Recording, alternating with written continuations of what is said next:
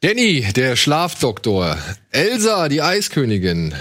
Klaus, der Holzfäller. Und Bernadette, die Schreckstraube. Über die Leute wollen wir heute alle reden. Und über weiteres. Hier bei Kino Plus.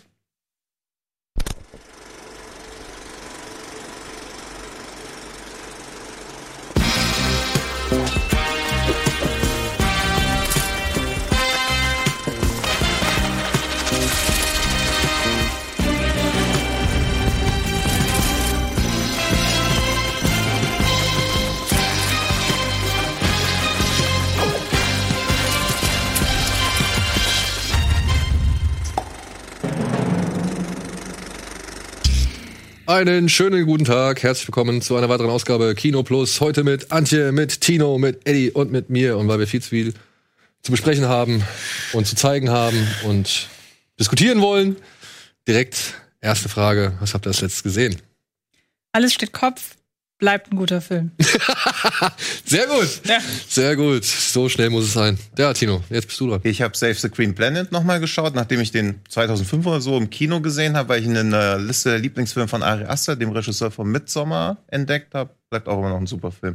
Also, Jetzt komm, jetzt erklär uns mal ein bisschen, worum geht's in Save the Green Planet. das kann ich nicht. Nee? Kann ich, nein, also im Prinzip geht es um einen Angestellten, der denkt, dass sein Chef ein Außerirdischer ist und den entführt und versuchen möchte, aus ihm rauszufoltern, ob das stimmt oder nicht. Und es beginnt wie eine Komödie, dann wird's relativ schrill, dann biegt's relativ schnell auch in so Torture-Porn ganz kurz ab, dann wird's ein Drama, dann wird's wieder eine Komödie. Also er wechselt eigentlich alle zehn Minuten das Genre. Und ich finde es sehr beeindruckend, wie stilsicher das alles wirkt, weil man am Anfang natürlich denkt, okay, der ist der ist natürlich völlig durchgeknallt, aber dann denkt man sich auch so merkwürdig, dass der Chef diese ganzen Folterungen überlebt, müsste er eigentlich nicht sterben. Dann denkt man so, okay, in japanischen Filmen wird immer ein bisschen mit der Gewalt übertrieben, vielleicht ist es einfach unrealistisch. Dann passieren noch ein paar Sachen, wo man das Komplette, was man bisher gesehen hat, alles in Frage stellt und dann hat er auch ein sehr geiles Ende. Also ich habe mehrmals gelesen, dass er eine Mischung aus I Saw the Devil 2001, Mother Prisoners. sein soll, Prisoners. Prisoners, Einfach jeder Film. ja. Ich habe den halt auch vor Jahren, äh, der lief auf dem Fantasy Ich Filmfest, glaube glaube ich, auch, im dass Kino. ich ihn da gesehen habe. Ja. Und da habe ich ihn auch gesehen. Das Schon leider sehr lang her. Die Mhm. DVD habe ich aber inzwischen immer noch, also die habe ich zu Hause. Und ich muss mir den auf jeden Fall auch noch mal reinziehen. Ich habe den schon die ganze Zeit in meiner, in meinem Seitenfach, wo Ja. diese Filme sind. Aber allein diese Bienenkampfsequenz, mega. Aber ist es, ist es ein, ist ein Koreaner, oder? Japaner. Japaner. Japaner oder Koreaner, ist eine gute Frage. Und der Regisseur hat danach auch nicht mehr so wirklich viel er gemacht. hat diesen ne? Monster Boy noch gemacht, Ja. der auch Hawaii oder wie er heißt. Ne? dabei, Ja. wo ein Junge entführt wird, was auch für euch anwesende Eltern, also die Entführung, ich war, kann mich nur an die Entführungssequenz, die war relativ drastisch, weil sie den Jungen ewig lange in so einem Blumenkasten verstecken, da dann aber auch Erde und eine Pflanze drüber stellen. Und der wechselt halt mit seinen Entführern auf, weil, wenn ich es richtig in Erinnerung habe, die Eltern bezahlen einfach das Lösegeld nicht und die wissen nicht, wohin mit dem Kind. Dann adoptiert dann irgendwie so ein fünfköpfiges Gangster-Team diesen Jungen und nimmt ihn dann halt auch mit zu allen Überfällen. Und ja, ja. man sieht ja an Eddies Gesicht schon, wie gut der Film ist. Das ist so meins. Meint Jetzt schon. Save the Kennt ihr- Planet? Kennt ihr Lo Love Exposure? Ja, Ja. na klar. Der einzige Vier-Stunden-Film, der sich wie 90 Minuten anfühlt. Ich habe den, ich hab den gekauft und Ja? noch nie geguckt, weil der vier Stunden geht. Aber ich so. gelesen habe, dass der halt durch auch so sechs, sieben Genres in sich Ja. vereint und alles mitbringen soll. Und so. dann habe ich den mal gekauft, einfach so, weil ich gedacht habe, der, ist- der soll sehr gut sein, Ja. aber ich mich noch nie rangetraut. Shion Sono. Ja. Das ist Shion Sono. Ist der Gesundheit. Typ, der Shiri gemacht hat oder Suicide Circle Ja. oder Tag oder Cold Fish. Ja, Cold Fish, der hat dir doch bestimmt gut gefallen. Nicht? Sagt mir nichts. Ach so. Cold Fish ist geil. Ja, Cold Fish ist mega. Also den musst du dir mal angucken, Ja. der ist gut. Fish. Cold Der ist halt auch echt saufies, aber Ja. echt gut. Cold Fish. Das ist so die einzige Hoffnung, die dem Protagonisten gemacht wird, dass in sechs Milliarden Jahren erlischt er die Sonne und dann ist eh alles vorbei. Das ist so die positive Grundbotschaft des Films, die auch immer wieder wiederholt wird. Also Cold Fish ist mega. Den Comedy, kannst du heute Abend mal gucken. Ja, den kannst du halt auch echt mal gucken. Ja, gehst du auf jeden Fall gut gelaunt ins Bett. Ja, eben. Der geht auch zweieinhalb Stunden, Leute. Ich habe nichts geguckt seit letztem, letzten Donnerstag. Nichts. Kein Nichts? Film. Kein Film. Kein, ein- doch, also den einzigen Film, den ich geguckt habe, über den sprechen wir gleich noch. Dr. Sleep. Dr. Sleep. Mhm. Und ansonsten habe ich äh, keinen Film geguckt. Keine Zeit gehabt. Was hast du gemacht? Gearbeitet. Call of Duty gespielt. Äh, nee, auch nicht. Ich habe wirklich entertainmentmäßig war ähm, ganz. Ich habe, ich habe doch, ich habe Serientechnik, habe ich ein bisschen was geguckt. Hast du, wie, habt ihr Watchmen gesehen? Ich habe die erste Folge Watchmen habe ich die geguckt erste. und ich habe die erste Folge, nee, die ersten zwei Folgen Killing Eve geguckt. Ähm, und habe ich noch irgendwas serientechnisches geguckt? Nee, glaub Wie findest du Frau Koma? Villanelle? ich fa- ich fand besser als meine Frau. Die fand so ja ganz nett. Du Ich- findest sie besser als deine Frau oder deine oder Beides. Okay. ähm, Tja. ne, die Serie. Ähm, weil wir waren halt beide Fan von hier äh, Fleabag. Hm. Ja.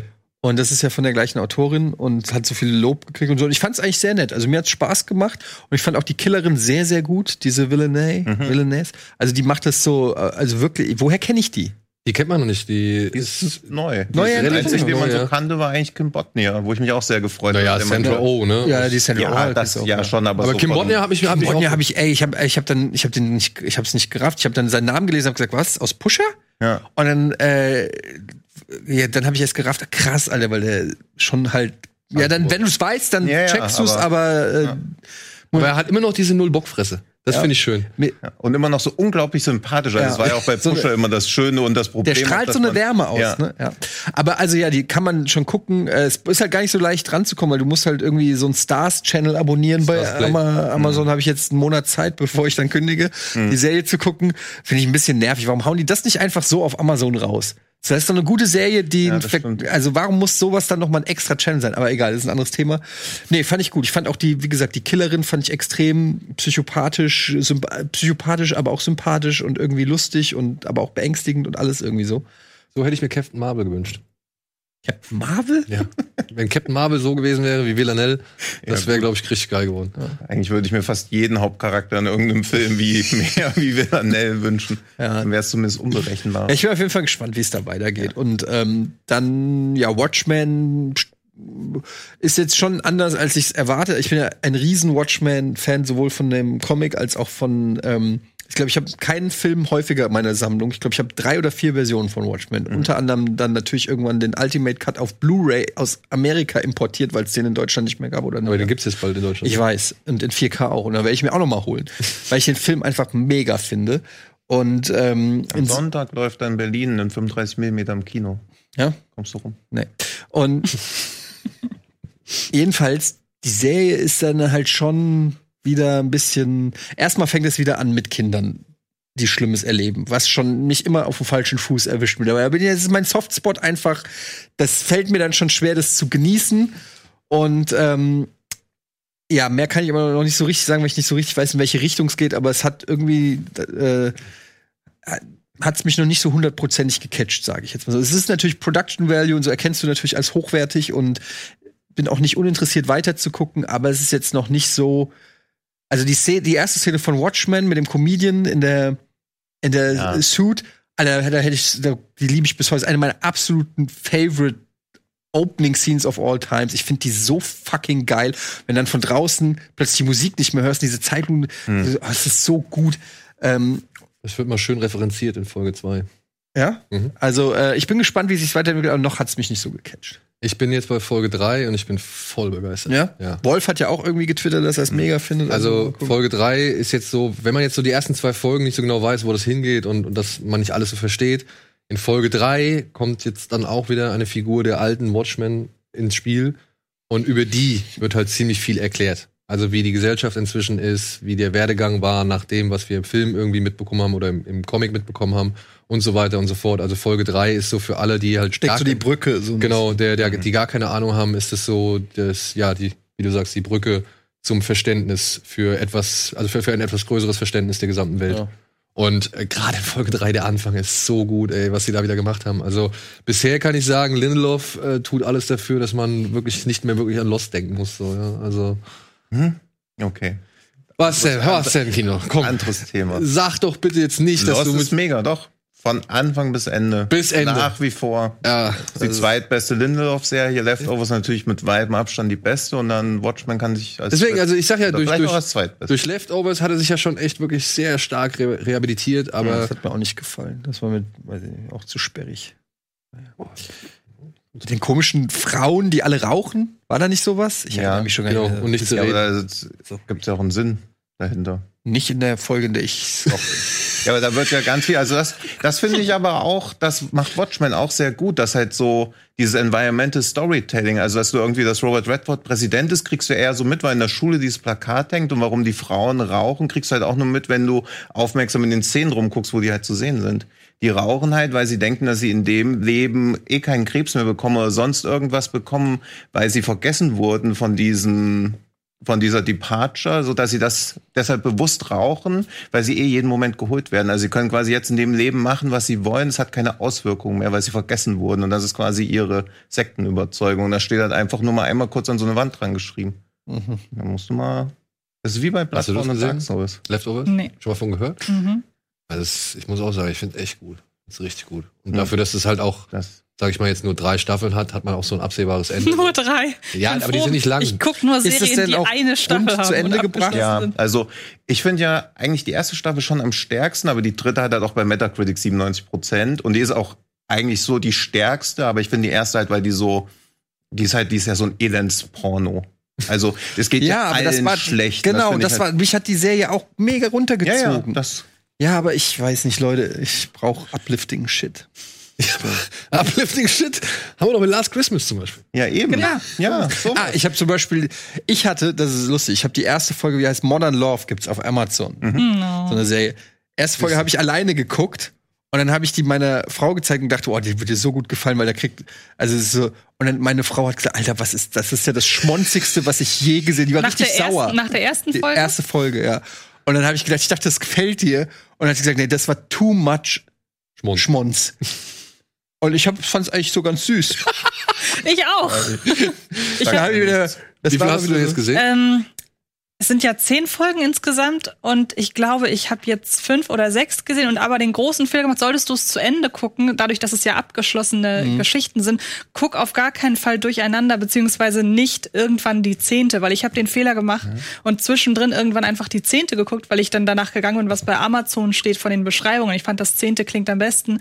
Aber ausgerechnet in der zehnten nehmen sie Bezug auf alle neun Folgen vorher. Also solltest du Ja, ich werde, also, da ja, gibt ja eine Folge mit Anne Hathaway. Das ist, die ist fantastisch, die dritte. Das habe ich mir schon gedacht. Anne Hathaway ist ja auch fantastisch. Na, vor allem, die ist thematisch ganz schön hart eigentlich. Also die, die empfehle ich dir mal als Nummer drei, dass du dir die mal anschaust. Okay. Großartige Serie. Ja. Wieder eine neue schillernde Facette an deinem faszinierenden Charakter. Aber die ist nicht so neu. Na, die ist nicht so neu. Echt? Nee. Ach so, okay. Aber ich fand die erste Folge, das ist doch die mit dem Hotel. Mit dem Hotel. Die ist doch nicht, also so schlimm ist die doch nicht. Das ist schon, also jetzt beim zweiten gucken fand ich, kann ich schon verstehen, dass die sehr als schmonzig. Na, okay. Wenn der letzte Shot ist vom Hotelpagen, der sich das Foto von ihrem, Ja, das von ihrem äh, Scan von dem Baby in ihrem Bauch Ja, gut, hingeklebt hat, weil er, weil er sie so toll findet und das Baby. Und Aber es ist doch Oh, so so eine. Szene gibt's bei Leftovers auch, aber die ist ein bisschen Oh ja, die ist ein bisschen miese, ja.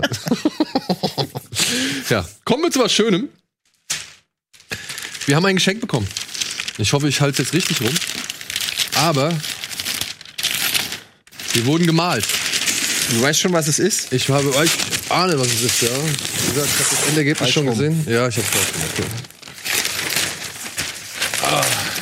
Ich muss dir ein bisschen mal helfen hier.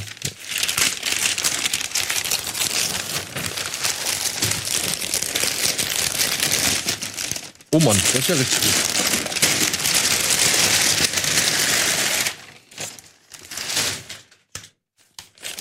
Das sieht zwar aus, als wären wir ein sehr komisches Mischwesen. So mit den beiden, die beiden Brillenträger nebeneinander. Aber Ist geil. schickes Ding, ja? Mhm. Echt cool. Was ist das hier alles so sogar so, so mit geklebt? Soll so ein bisschen an das erste Trainspotting-Poster anmuten, sah es nicht so ähnlich aus? Ich erinnere jetzt eher an God of War wegen dieser roten Farbe im Gesicht. Aber ähm, ich finde lustig, dass wir zusammen eins ergeben. Aber hallo. Das meine ich ja. Good Cop, Bad Cop. ja. Obwohl wir nur eine halbe Kappe aufhaben. Interessant ist, ich habe ja eine Nase, die nach oben geht, du hast eine Nase, die nach unten geht. Meine geht ja immer so ein bisschen leicht, die ist, ich habe als Kind sehr darunter gelitten. Warum? Ja, weil die nicht so einen 90-Grad-Winkel hier macht. Siehst du, die geht so. Und Daniels ist eine, sehr- hat eine sehr schöne gerade Nase. Weißt du, so, so von, den, von den Ohrläppchen bis zur Nasenspitze eine Linie. Stimmt. Ja. Krass. Warum auch immer. Also. Was heißt das denn? Was ist denn? So, jetzt wollt ihr uns endgültig Mischugge machen, ja? Danke. Was hat es zu bedeuten? ich weiß es auch nicht. Ich habe wirklich keine Ahnung. Ich Ich glaube, den Trailer zu Herbie 2 kommt jetzt. hey, Was aber ist das denn jetzt? Ist, Ist ihr besoffen? ist Donny im Tracker-Modus äh, am Start oder was? Hockt er in der Regie? Auf jeden Fall vielen Dank an Jan Hendrik für dieses fantastische Bild. Wir haben es ja schon auf Instagram mal so ein bisschen kommentiert und beobachten können. Wir werden auf jeden Fall einen schönen Platz dafür finden oder immer wieder mal hier in die Requisite reinstellen. Dankeschön, Dankeschön, Dankeschön. Finde ich echt toll. Tolles Ding. Dankeschön. Tolles Ding. So, jetzt machen wir einmal einen kurzen Spot und melden uns gleich zurück mit einer Runde billig oder willig. Ich hatte mal eine Nicht schlecht, das, das, der ist noch neu. Also, Bitburger. So gut kann Bier schmecken. Mit bestem Bitburger Siegelhopfen verfeinert.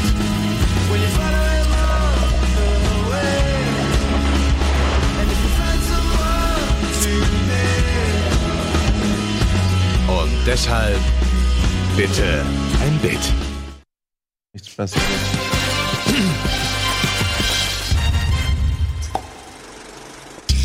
Und da sind wir auch schon wieder zurück. Herzlich willkommen zur aktuellen Ausgabe Kino Plus mit Antje, Tino, Etienne und mir.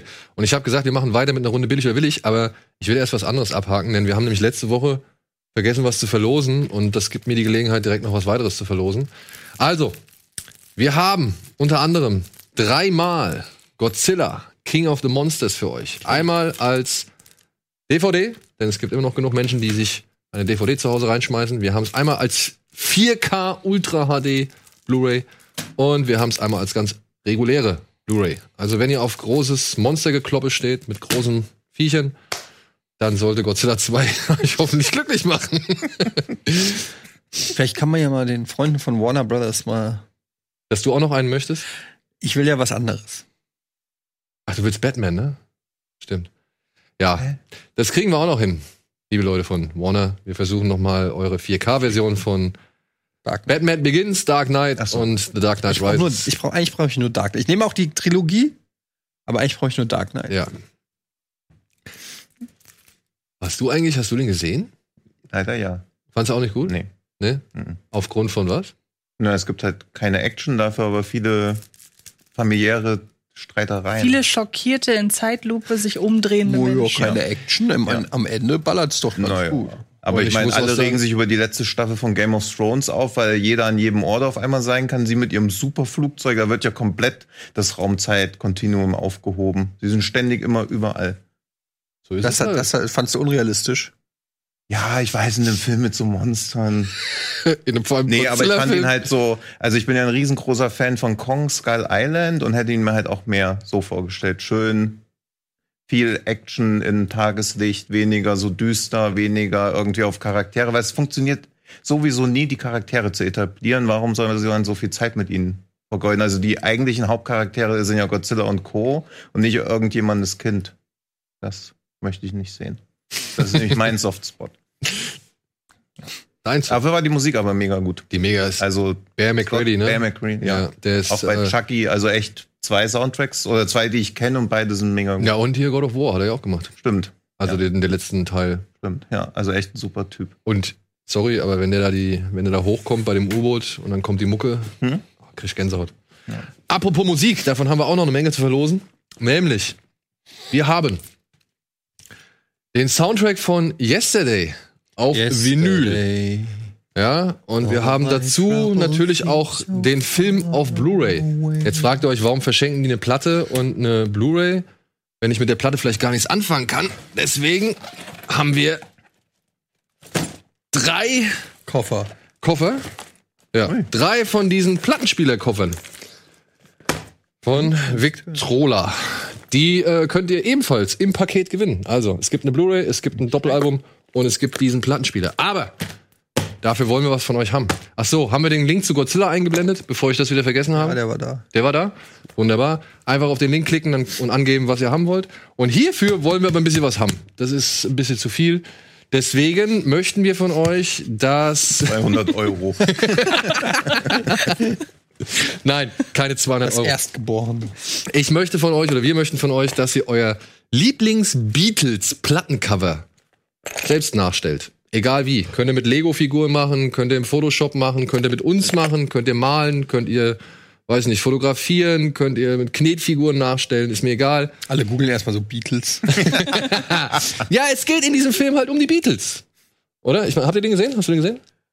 ja, das ist doch der eine, der mit Kanye West mal einen Track gemacht hat. ich habe ihn nicht gesehen. Ich habe Yesterday noch nicht gesehen. Auch da leider ja. Hast du gesehen? Ja. Und? Nicht gut. Nee. Also, ich, der hat so viel Potenzial, aber wie wenig aus dieser romantischen Geschichte auch gemacht wird und wie er am Ende auch versucht, so Kritik an der Plattenfirma zu üben, was sich aber dadurch äußert, dass ihn echt seine Managerin wortwörtlich durch das Stadion jagt und ihn anschreit, dass sie das Geld brauchen, dass er auftreten muss. Also funktioniert gar nichts. Ich finde, vom Humor funktioniert es auch null. Ich meine, am Ende wird ein Fortnite-Tanz getanzt. Also, echt reicht. Ja. Also ich fand ihn echt richtig, richtig trist. Ich hätte es halt schön gefunden, wenn der mehr so Black Mirror-mäßig gewesen wäre. Wenn du in einer Welt aufwachst, wo alles, was dir irgendwas bedeutet hat, bei anderen Leuten nicht mehr connected. Also wenn du jetzt irgendwo, du kommst hier rein und sagst, hey, ich habe gestern mal Apocalypse Now geguckt und wir sagen also was? Und wir kennen es halt nicht. Also wenn alles, was so deine ganze popkulturelle Identität ausmacht, auf einmal nicht mehr existiert, das wäre eine schöne, Aber nur bei einem Einzelnen? ja, Nur das wäre eine schöne Tragikomödie geworden. Aber so, er stellt halt die Songs nach, es wird sich nie mehr Mühe als nötig gegeben. Also es ist halt so eine richtige, wirkt halt wie eine Auftragsarbeit. Und das ist eh bei Danny Boyle immer ein richtig geiler Film und danach kommt eine riesige Enttäuschung, dann kommt wieder was mega Geiles, dann kommt wieder so eine Enttäuschung. Also dass der Typ, der sowas wie Trainspotting macht, auch diesen, wie ist der denn, Trans? Trans, ja. Und auch sowas gemacht hat. Oder jetzt Aber auch Trans, Yesterday. Trans fand ich jetzt nicht so schlecht. Naja, den der auch Also- abgefuckt. Nee. Mit Vincent Kassel. War schon gut. Und ich war Egal. mit meiner Mutter drin und die mochte es auch nicht so. In, in Dings? In Yesterday. Yesterday. So. Gut, wir waren jetzt auch nicht die allergrößten. Nee, wir hatten aber auch, glaube ich, eine recht hohe Erwartungshaltung, weil die Idee einfach super Ja, ja, klingt. eben, ja, deswegen. Also, Und, ja. ja. Aber ich der mein- Soundtrack ist cool. Der Soundtrack ist cool. Es gibt auch den einen oder anderen gelungenen Moment. Das will man ja gar nicht abstreiten so. Aber ja, da gebe ich auch Timo recht. Hinter den Möglichkeiten ist der Film eindeutig geblieben. Vor allem, weil ja einige popkulturelle Sachen ja auch plötzlich verschwunden sind, wenn er irgendwie Coca-Cola oder so eingibt. War Harry das Potter, ich, oder so Ja. genau. Irgendwie er gibt ja so ein paar andere Sachen auch ein, die auch nicht mehr da sind, was völlig willkürlich ist. Also Nee, man eben, erkennt ja. da überhaupt kein, kein Ja. System hinter. Aber so mega verkehrt fand ich ihn auch nicht. Nee, also ganz schlimm fand ich ihn auch nicht. Deswegen, also angucken kann man sich ja nochmal. Aber wie, Wie gesagt, ist das der Soundtrack oder der Score? Weil der Score ja von meinem äh, über alles geliebten Daniel Pemberton ist. Allein deshalb hat er ja schon. na, aber hier steht Yesterday, ähm, Let It Be, it Help, be. Yesterday, She Loves You, Dann Hard Day's Night. Es ist, glaube ich, eine Mischung, weil hier steht auch immer wieder Interlude, A Day in the Life, Mhm. Interlude Strawberries und so weiter. Und ja, also ich glaube, es ist eine Mischung aus Beatles-Songs und dem Soundtrack Okay. von Daniel Pemberton auf dem Doppelalbum, wenn ich es auf jeden Fall, ja, das sind zwei das Schallplatten. doch. ja, eben, also das Beste vom Film. Obladi, oblada, cool. ja, könnt ihr gewinnen, wenn ihr uns dieses Cover genau dahin schickt. Da wollen wir es hinhaben. Und ja, ich bin gespannt, was da kommt. Also wie gesagt, ihr dürft malen, ihr dürft zeichnen, ihr dürft kneten, ihr dürft Lego-Figuren nehmen, ihr dürft fotografieren, photoshoppen. I don't care. Hauptsache, wir kriegen ein schickes, nettes. Ich freue mich schon auf die ganzen Nachstellungen vom Black and White Album. Ja, da, da bin ich auch gespannt drauf, wie oft wir das White Album bekommen. Aber wenn es einen guten Dreh hat oder wenn es da irgendwie einen feinen Kniff gibt, dann äh, akzeptiere ich auch das White Album. Bin ich mal gespannt. So, billig oder willig? Bitte.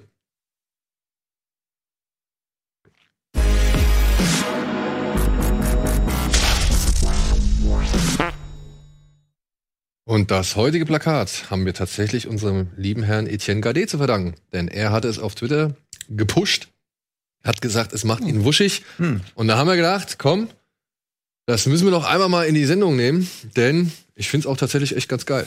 Nämlich dieses schöne, formschöne Plakat zu Episode 9, Rise of the Skywalker. Ich find's geil. Ich find's auch geil. Ich auch. Ist das Fanmade oder ist das offiziell? Ah, Ich habe auch erst gedacht, dass das Fanmade ist, aber es scheint ein offizielles zu sein. Also das ist ja auch von der offiziellen Seite von Dolby Cinema äh, gepostet worden. Star Wars, äh, die, Twitter hat's auch noch mal getweetet. Also das scheint ähm, auf jeden Fall ähm, offiziell zu sein. Ich finde das auch irgendwie cool. Ich meine, es ist äh, halt irgendwie auch ein Spoiler, aber Ja, wer weiß, vielleicht ist es auch nur die Idee. aber ich fand es einfach irgendwie, weiß ich nicht, jetzt mal unabhängig davon, wie der, wie der Film wird und was das dann im Kontext des Films zu bedeuten hat, aber ich mochte das einfach so.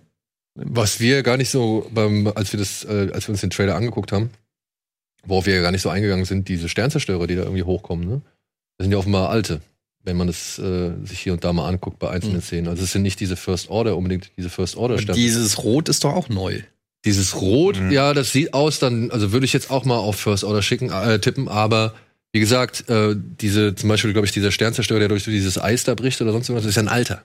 Also es ist keiner von den, also von der First Order, sondern es muss einer des Imperiums sein. Ja, aber ich halte es immer noch für möglich, dass vieles, was wir da im Trailer gesehen haben, irgendwelche komischen Visionen oder so sind und nicht äh, in echt auch Hm, stattfinden wird. So ein klassischer äh, roter Hering.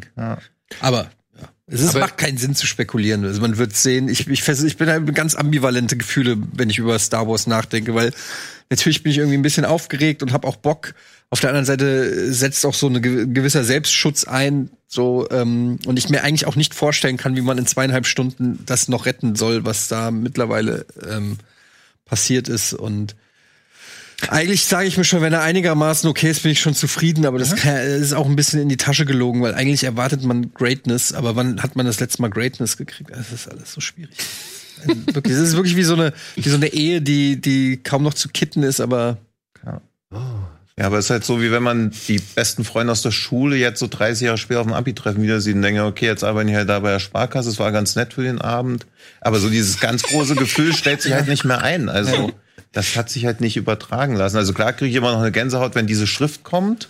Die auch beim letzten gehabt, wo ich halt schon den davor auch nicht gut fand und da halt auch dachte, okay, es kann mich nicht mehr zurückgewinnen, aber diese ganzen Triggerpunkte funktionieren natürlich trotzdem. es sind ja auch in Star Wars gibt es so viel geile Elemente, Ja. ob es die Laserschwerte, die Musik, das Design von Raumschiffen, also es gibt so viele äh, Elemente, die einfach auch geil sind. Deshalb ist ja Star, Star Wars ist ja nicht, weil es so eine überragende Story hat, so, Ja. so geworden, sondern es sind halt auch die, die Summe der vielen Elemente, die Star Wars bietet. Und viele davon tauchen ja in den Filmen auf. Allein wenn, wenn die Raumschiffe aus der Lichtgeschwindigkeit so erscheinen, so Ja. boom, das finde ich jedes Mal geil. Und es gibt so ein paar Sachen, die mich immer wieder triggern äh, im Positiven. Ähm, und Warum savest du da nicht, was du lovest? ja, kann ich nicht. Ich kann ja nicht. äh, Teil ist, was Ja, du hatest. Kann ich nicht, weil Ryan Johnson es zerstört hat. Es ist einfach so. Mit einer unfassbar. Ach, geil, haben auch Ja. Morgen gucken wir hier Episode 7. Um 20.30 Uhr könnt ihr äh, uns zugucken, wie wir Episode 7 gucken und dann direkt kommentieren. Ich denke, da werden wir auch noch mal viele Sachen aus, aufarbeiten. Das Gute, gute wie schlechte. Ja, ja. Vor allem eine Szene. Ja, jetzt. Ja, ja, ja, gut. Ja, aber trotzdem würde ich mir in die Wohnung hängen. Definitiv. Ja, ich auch. Das Definitiv. ja. Also Und ich muss tatsächlich auch sagen, dass fast unabhängig von Rise of the Skywalker, durch diesen ganzen Hype, den ich jetzt durch Mandalorian so mitkriege, also durch die Bilder, durch die News und durch Artikel und was weiß ich, ich habe es ja noch nicht gesehen, äh, muss ich sagen, habe ich tatsächlich doch, kriege ich eine gesteigerte Lust, jetzt wieder so schnell wie möglich Star Wars zu sehen. Ohne dass mich jetzt so wirklich großartig, ähm, ja, dass ich so, weiß ich, Zweifel oder Interesse oder Neugier oder Spekulation zu Episode, Episode 9 anstelle, weißt du? Weil ich, ich finde diese Bilder, ich habe dieses geile Bild gesehen, wo du halt diese Kugel und den Mandalorianer in der Wüste da langlaufen siehst, durch so eine Schlucht oder so artig. Ey, das sieht so gut aus. Ja, aber ist halt was ganz anderes. Ne? Ist halt nicht Ja, aber der ist doch Film. egal. Es ist doch das Gleiche. Es ist doch das Universum. Es ist doch trotzdem irgendwie ähm, Clone Wars und und und äh, weiß ich nicht Rebels und so weiter. Ist ja auch nicht sind ja auch nicht die Filme. Und trotzdem, ich meine, als damals dieser erste Teaser kam, als Disney angekündigt hat, sie werden Clone Wars nochmal fortsetzen. Und dann gibt's diese geile Kamerafahrt durch diesen Hangar und dann kommt am Ende nochmal Ashoka und und äh, es wird klar, dass die, dass die nochmal eine Rolle spielen wird und so. Da hab ich, obwohl ich schon Clone Wars seit Jahren nicht verfolge, da habe ich Gänsehaut gekriegt. Ganz einfach, weil ich mich irgendwie darüber freue, dass dieses Universum trotzdem noch irgendwo reichhaltig ist und fortgeführt wird und irgendwie immer wieder diese, genau was du sagst, diese Elemente beinhaltet, die mich ja irgendwie dann wuschig machen oder geil machen, wie eben die Raumschiffe, wie eben das Design von Kostümen, wie eben die Sounds von irgendwelchen Laserblastern und so weiter und so fort. Verstehst du? Mhm. Ich finde übrigens, ich habe ja äh, vor zwei Wochen oder zwei Folgen oder so, habe ich ja über Age of Adeline geredet mit Harrison Ford. Ja. Und da gibt es ja auch eine junge Variante von Harrison Ford in dem Film. Ein Schauspieler, der den jungen Harrison Ford spielt. Hm. Und da habe ich nur gedacht, Alter, der sieht ja fucking genauso aus, wie du dir, wie, wie der junge Harrison Ford. Und hab nur gedacht, warum haben sie den nicht für Solo genommen? Der wäre, also rein vom optischen her und auch wie der geklungen hat, wäre der perfekt gewesen. Wie hieß, du weißt aber nicht, wie er heißt, oder? Ja, kann ich nachgucken, aber ähm, entweder kannten die den dann nicht oder Ja, irgendwas wahrscheinlich wollten sie einfach komplett von Harrison Ford weg und da halt einen neuen Schauspieler etablieren. ja, aber sie haben ja mit diesem Ehrenreich. den haben sie ja genommen, um Wie, damit wer er so war das wirkt. denn? War das, wer war denn das beim dritten Indiana Jones? War das? River Das Phoenix? Phoenix. Ach stimmt, ja. Und der ist leider tot. Ja, ja, nee, aber ich habe so überlegt, weil der sah ihm ja auch nicht wirklich ähnlich, hat aber auch funktioniert. Ja. Und früher hat sowas ja überhaupt besser funktioniert. Das hat man nie gedacht, hey, die sehen sich ja gar nicht so ähnlich. Also ich weiß nicht, ich war völlig überzeugt, das ist halt der junge Indiana Jones, obwohl Na, da kommen Ja. wir gleich, auf das Thema kommen wir gleich nochmal zu sprechen. Nämlich bei unseren Kinostarts. What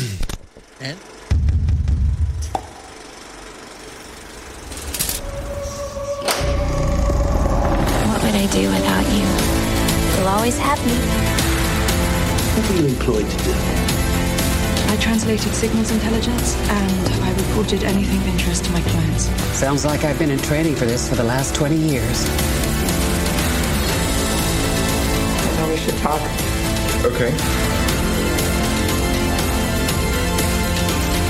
I can not gather intelligence so that the government can lie. Putting us in mortal danger gonna be a regular thing?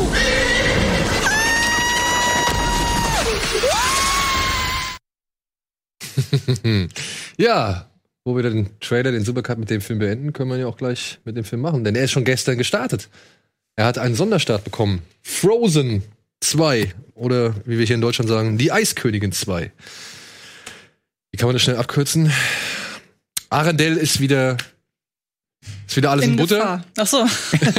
Nachdem Ja, alles ja. in Butter ist. Nachdem alles in Butter ist, ist in Arendelle wieder in Gefahr, denn, äh, sag ich mal, Elsa hört eine merkwürdige Stimme und diese Stimme, ja, lockt sie in den hohen Norden, aber gleichzeitig wird das Land oder beziehungsweise das Königreich von diversen Kräften der Natur, dem Wind, der Erde und so weiter, dem Wasser, äh, bisschen ins Wanken gebracht, durcheinander gebracht, sodass die Menschen aus Arendelle rauslaufen äh, laufen, beziehungsweise fliehen.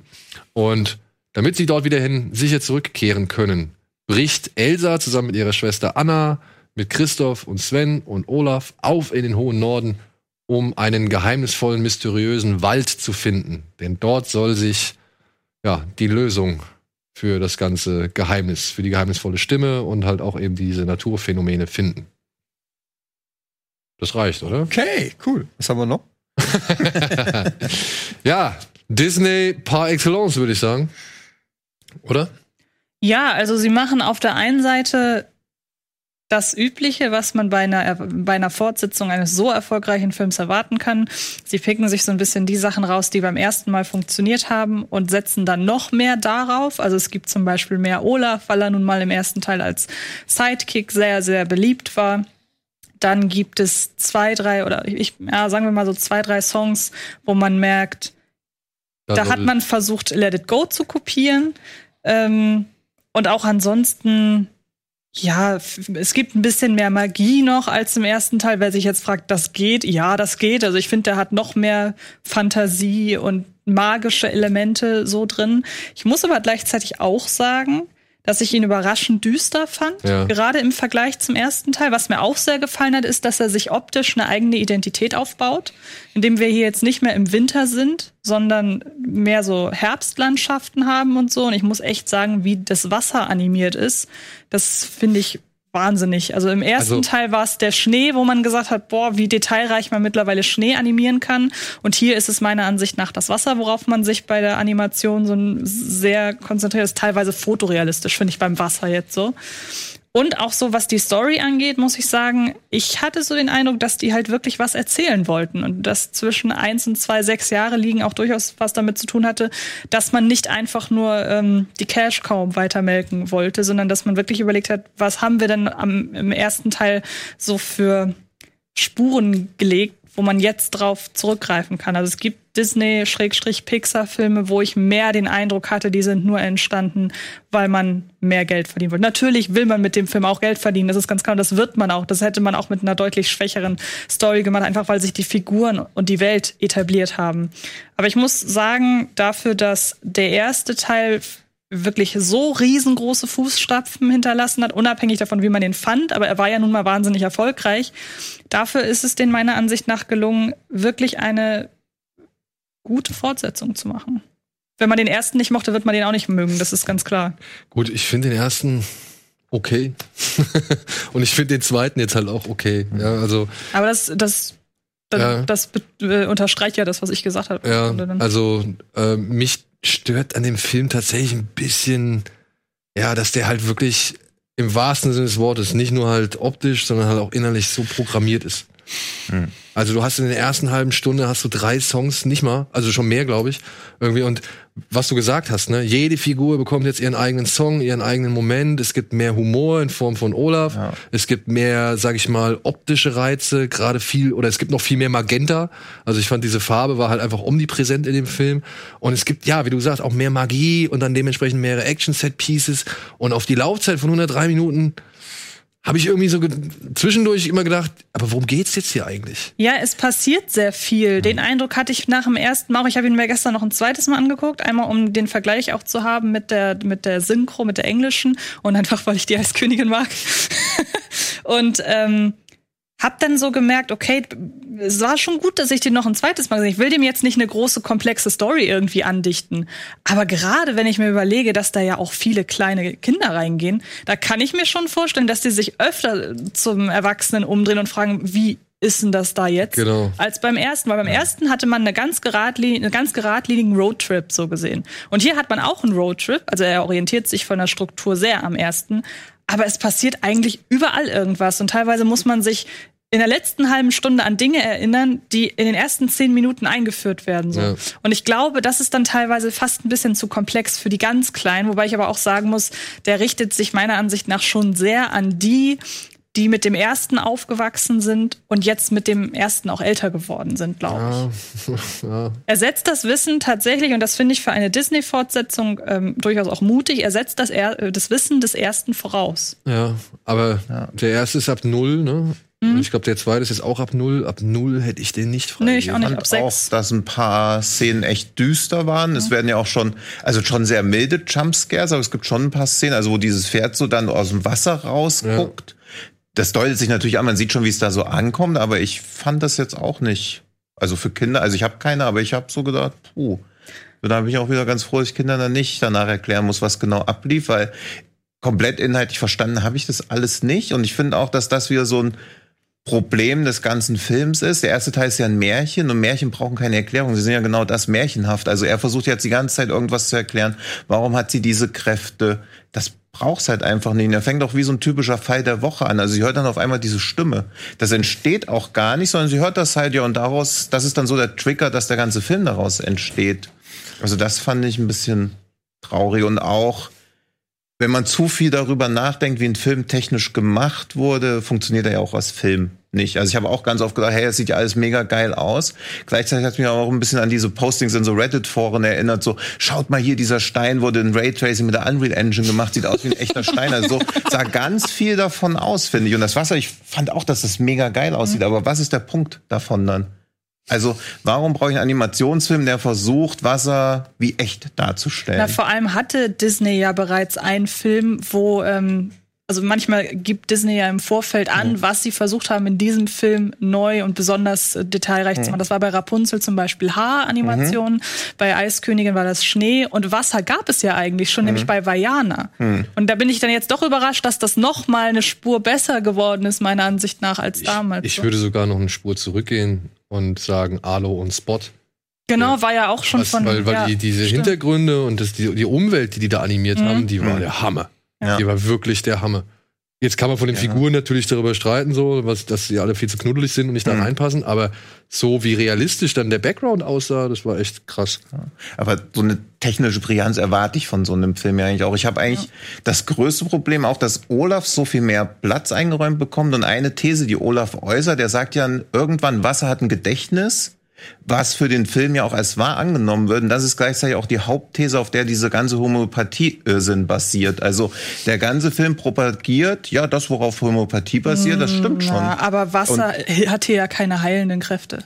Naja, aber es hat ja ein Gedächtnis, das ist ja noch viel schlimmer. Also es wird wie ein Lebewesen eingeführt und es hat keine, na, am Ende hat es auch keine Kräfte. Na, aber Also, ich aber finde in dem das- Film nicht. Dem, an welcher Stelle hat denn Am Wasser Ende. hier. An welcher Stelle hat denn Wasser in die Eiskönigin 2 den Effekt, dass es auf den Menschen heilend ist? Nicht auf den Menschen heilen, sondern auf Sympathieträger des Films, die eine These, die Homöopathie befürwortet, ja noch stärker unterstützt. Also ich finde es kritisch, auf sowas eine Handlung aufzubauen. Na, nach solchen Sachen kann man, glaube ich, aber jeden Film, wenn man sich einfach nur irgendwelche Thesen rauszieht, die im Ja, aber- Film aber gar nicht angebracht werden. Ja, doch, er sagt ja, das ist eine These von ihm, dann wird diese These bestätigt und sie führt noch zum Happy End. Aber die also, ist doch hier überhaupt, wie gesagt, die ist gar nicht in einem heilenden Kontext. Es ist einfach nur magisch, so, so, sozusagen. Was Homöopathie ja auch ist. Also ich finde das, ich finde das eine ganz merkwürdige Aussage, so eine Kernthese von irgendeiner Ideologie da reinzubringen, was ja auch gar nicht benötigt gewesen wäre. Also ich verstehe erstens mal gar nicht, warum diese These drin sein muss, außer dass Olaf da ein paar Thesen absondern kann. Gegen Ende versteht man, warum diese These drin ist, aber auch das wirkt wie so ein Plot-Device, genauso wie das ganze Finale ja auch einfach, da passiert auf einmal wieder irgendwas und dann ist doch alles gut. Also auch das wird gar nicht organisch hergeleitet. Dafür, dass der so viel Zeit braucht, ist das Finale auch so gehetzt und findet so abrupt statt. Also ich, Liefen denn noch andere Filme im Kino? Ja, es, äh, falls man noch Lust auf Animationsfilme hat und vielleicht nicht unbedingt in die Prinzessinnen oder eben Disney-Klientel fällt, können wir noch einen Animationsfilm empfehlen auf Netflix. Ebenfalls weihnachtlich, der heißt nämlich Klaus. Hat den, hat den einer von euch gesehen? Antje hat ihn gesehen. Ja. Ähm, ja, das ist, sage ich mal so, die etwas, äh, was soll man sagen, die Eiskönigin-Alternative? Ich weiß nicht, wenn man sich jetzt den einen Weihnachtsfilm irgendwie auserk- äh, auserkoren hat oder als Weihnachtsfilm auserkoren hat, dann könnte das vielleicht ein anderer, zukünftiger sein. Hier geht es darum, dass ein Postbote in eine Stadt geschickt wird, die, wie heißt die, Zwietrachtingen. Zwietrachting, ja. Ja, die halt einfach aus zwei verfeindeten Clans besteht und in dem sich halt in der Stadt, in der sich halt seit Jahrhunderten diese zwei Clans bekriegen. Und dieser Postbote wurde halt von seinem Vater, dem Chef des, des Postbetriebs, äh, dahin geschickt, damit er innerhalb eines Jahres mindestens 6000 Briefe irgendwie von dort äh, zustellt oder bearbeitet und so weiter und so fort. Und indem er halt versucht, dieses Postwesen in dieser Stadt, in der es eigentlich nur noch Feindschaft gibt, herzustellen, lernt er eben einen Holzfäller namens Klaus kennen. Und eines Tages kommt es halt dazu, dass die beiden einem Kind, das ein Bild gemalt hat, äh, in dem es sehr, auf dem es sehr traurig aussieht, dass die beiden dem ein Spielzeug schenken. Ja, und dann fangen sie an, immer weitere Spielzeuge zu verschenken. Und der Postbote bringt die Kinder des Ortes dazu, Briefe an Klaus zu schreiben, damit ja, sie jetzt verstehe ich, wohin die Reise geht. ja, damit sie halt Geschenke kriegen. Aber das ist nur erst der Anfang. Es geht noch viel, viel weiter. Okay. Und ja, am Endeffekt hat man da einen Film, den muss ich sagen, da habe ich schon echt die eine oder andere Träne verdrückt. Aber den würde ich tatsächlich auch nicht den kleinsten Kindern empfehlen, weil er doch relativ düster und schräg gerade zu Beginn ist. Und trotzdem einfach eine sehr, sehr schöne Grundbotschaft vermittelt, nämlich eine gute Tat begünstigt die nächste. Und das ist mit diesen Animationen hier und mit der Atmosphäre und den Charakteren und eben doch eine relativ, also ich glaube, er wird erst zum letzten Drittel hin schon eher konventioneller, würde ich sagen. Aber vorher ist das alles nicht so unbedingt das, was man schon von anderen Animationsfilmen gewohnt ist. Und es hat mir sehr gut gefallen. Ich muss sagen, der Film ist mir echt ans Herz gegangen. Also ich musste mich irgendwie dran gewöhnen, dass der halt, was du schon sagtest, am Anfang wirklich sehr düster und krawallig ist. Aber ich muss sagen, der Film hatte mich sehr rasch A über seinen Stil, weil Mhm. ich finde, das ist so alter ja, Disney-Zeichentrickfilm-Stil. Und soweit ich das mitbekommen habe, haben die, oder hat der Regisseur ja, glaube ich, auch an so Werken wie Glöckner von Notre Dame zum Beispiel. Also ich glaube, die Zeichner haben an den Werken von Glöckner von Notre Dame und Herkules und so mitgemacht. Genau, und so der man da- Regisseur ist, glaube ich, einer von Despicable Me, wenn ich jetzt richtig Genau, ja, stimmt.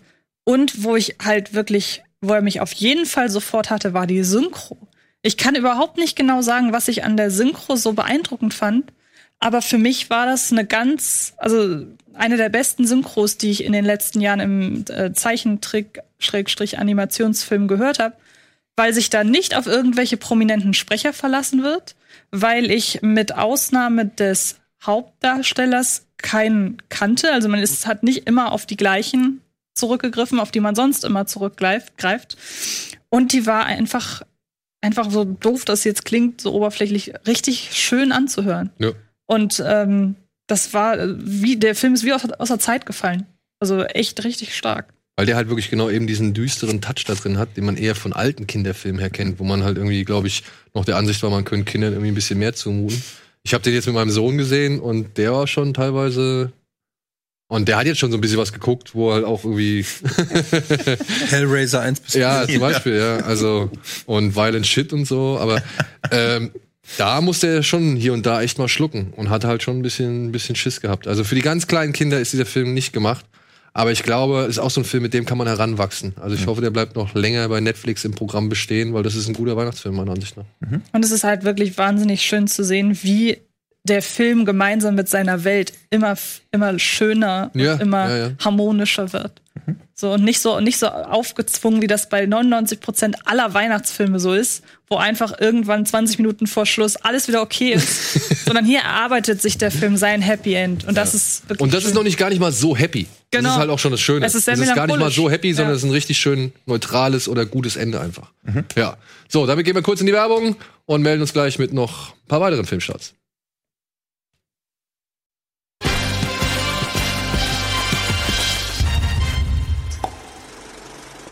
So, herzlich willkommen zurück zur aktuellen Ausgabe Kino Plus. Wir sind mitten in den Kinostarts und wir haben noch eine Menge Filme offen, wie ich hier gerade sehe. Deswegen machen wir schnell weiter mit einem Film, den hat, glaube ich, keiner von uns gesehen. Ich hätte ihn gern gesehen, aber deswegen ist Antje die Einzige, die was dazu sagen kann. Und deswegen, Antje, hast du jetzt zehn Sekunden Zeit, um Pferdestehlen zu besprechen. Nein, das war ein Scherz. Ja, das, ich will gar nicht so viel zu dem Film sagen, weil es wahnsinnig schwer ist, diesen Film irgendwie zusammenzufassen. Ähm, basiert auf einem äh, Bestseller. Äh, Regisseur war oder ist Hans-Peter Moland, den man ja unter anderem kennt von äh, Einer nach dem anderen, der dieses Jahr geremaked wurde mit Liam Neeson als Hard Powder. Und in dem Film erzählt er eine Geschichte von einem Sommer irgendwann kurz nach dem Zweiten Weltkrieg.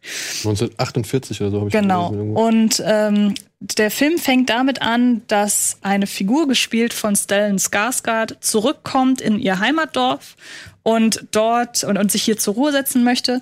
Und dort trifft sie auf einen ebenfalls in seinem Alter befindlichen Mann und sagt so sinngemäß, kennst du mich noch? Und ähm, das löst bei ihm quasi aus, sich in Flashbacks an den Sommer in den äh, späten 40er Jahren zurückzuerinnern. Und ähm, in diesen Erinnerungen an diesen Sommer, der sehr verhängnisvoll war, gibt es auch noch mal Flashbacks ein paar Jahre vorher und so nach und nach setzt sich ein Bild zusammen über diesen, was in diesem Sommer so verhängnisvoll war, was diese Hauptfigur so geprägt hat.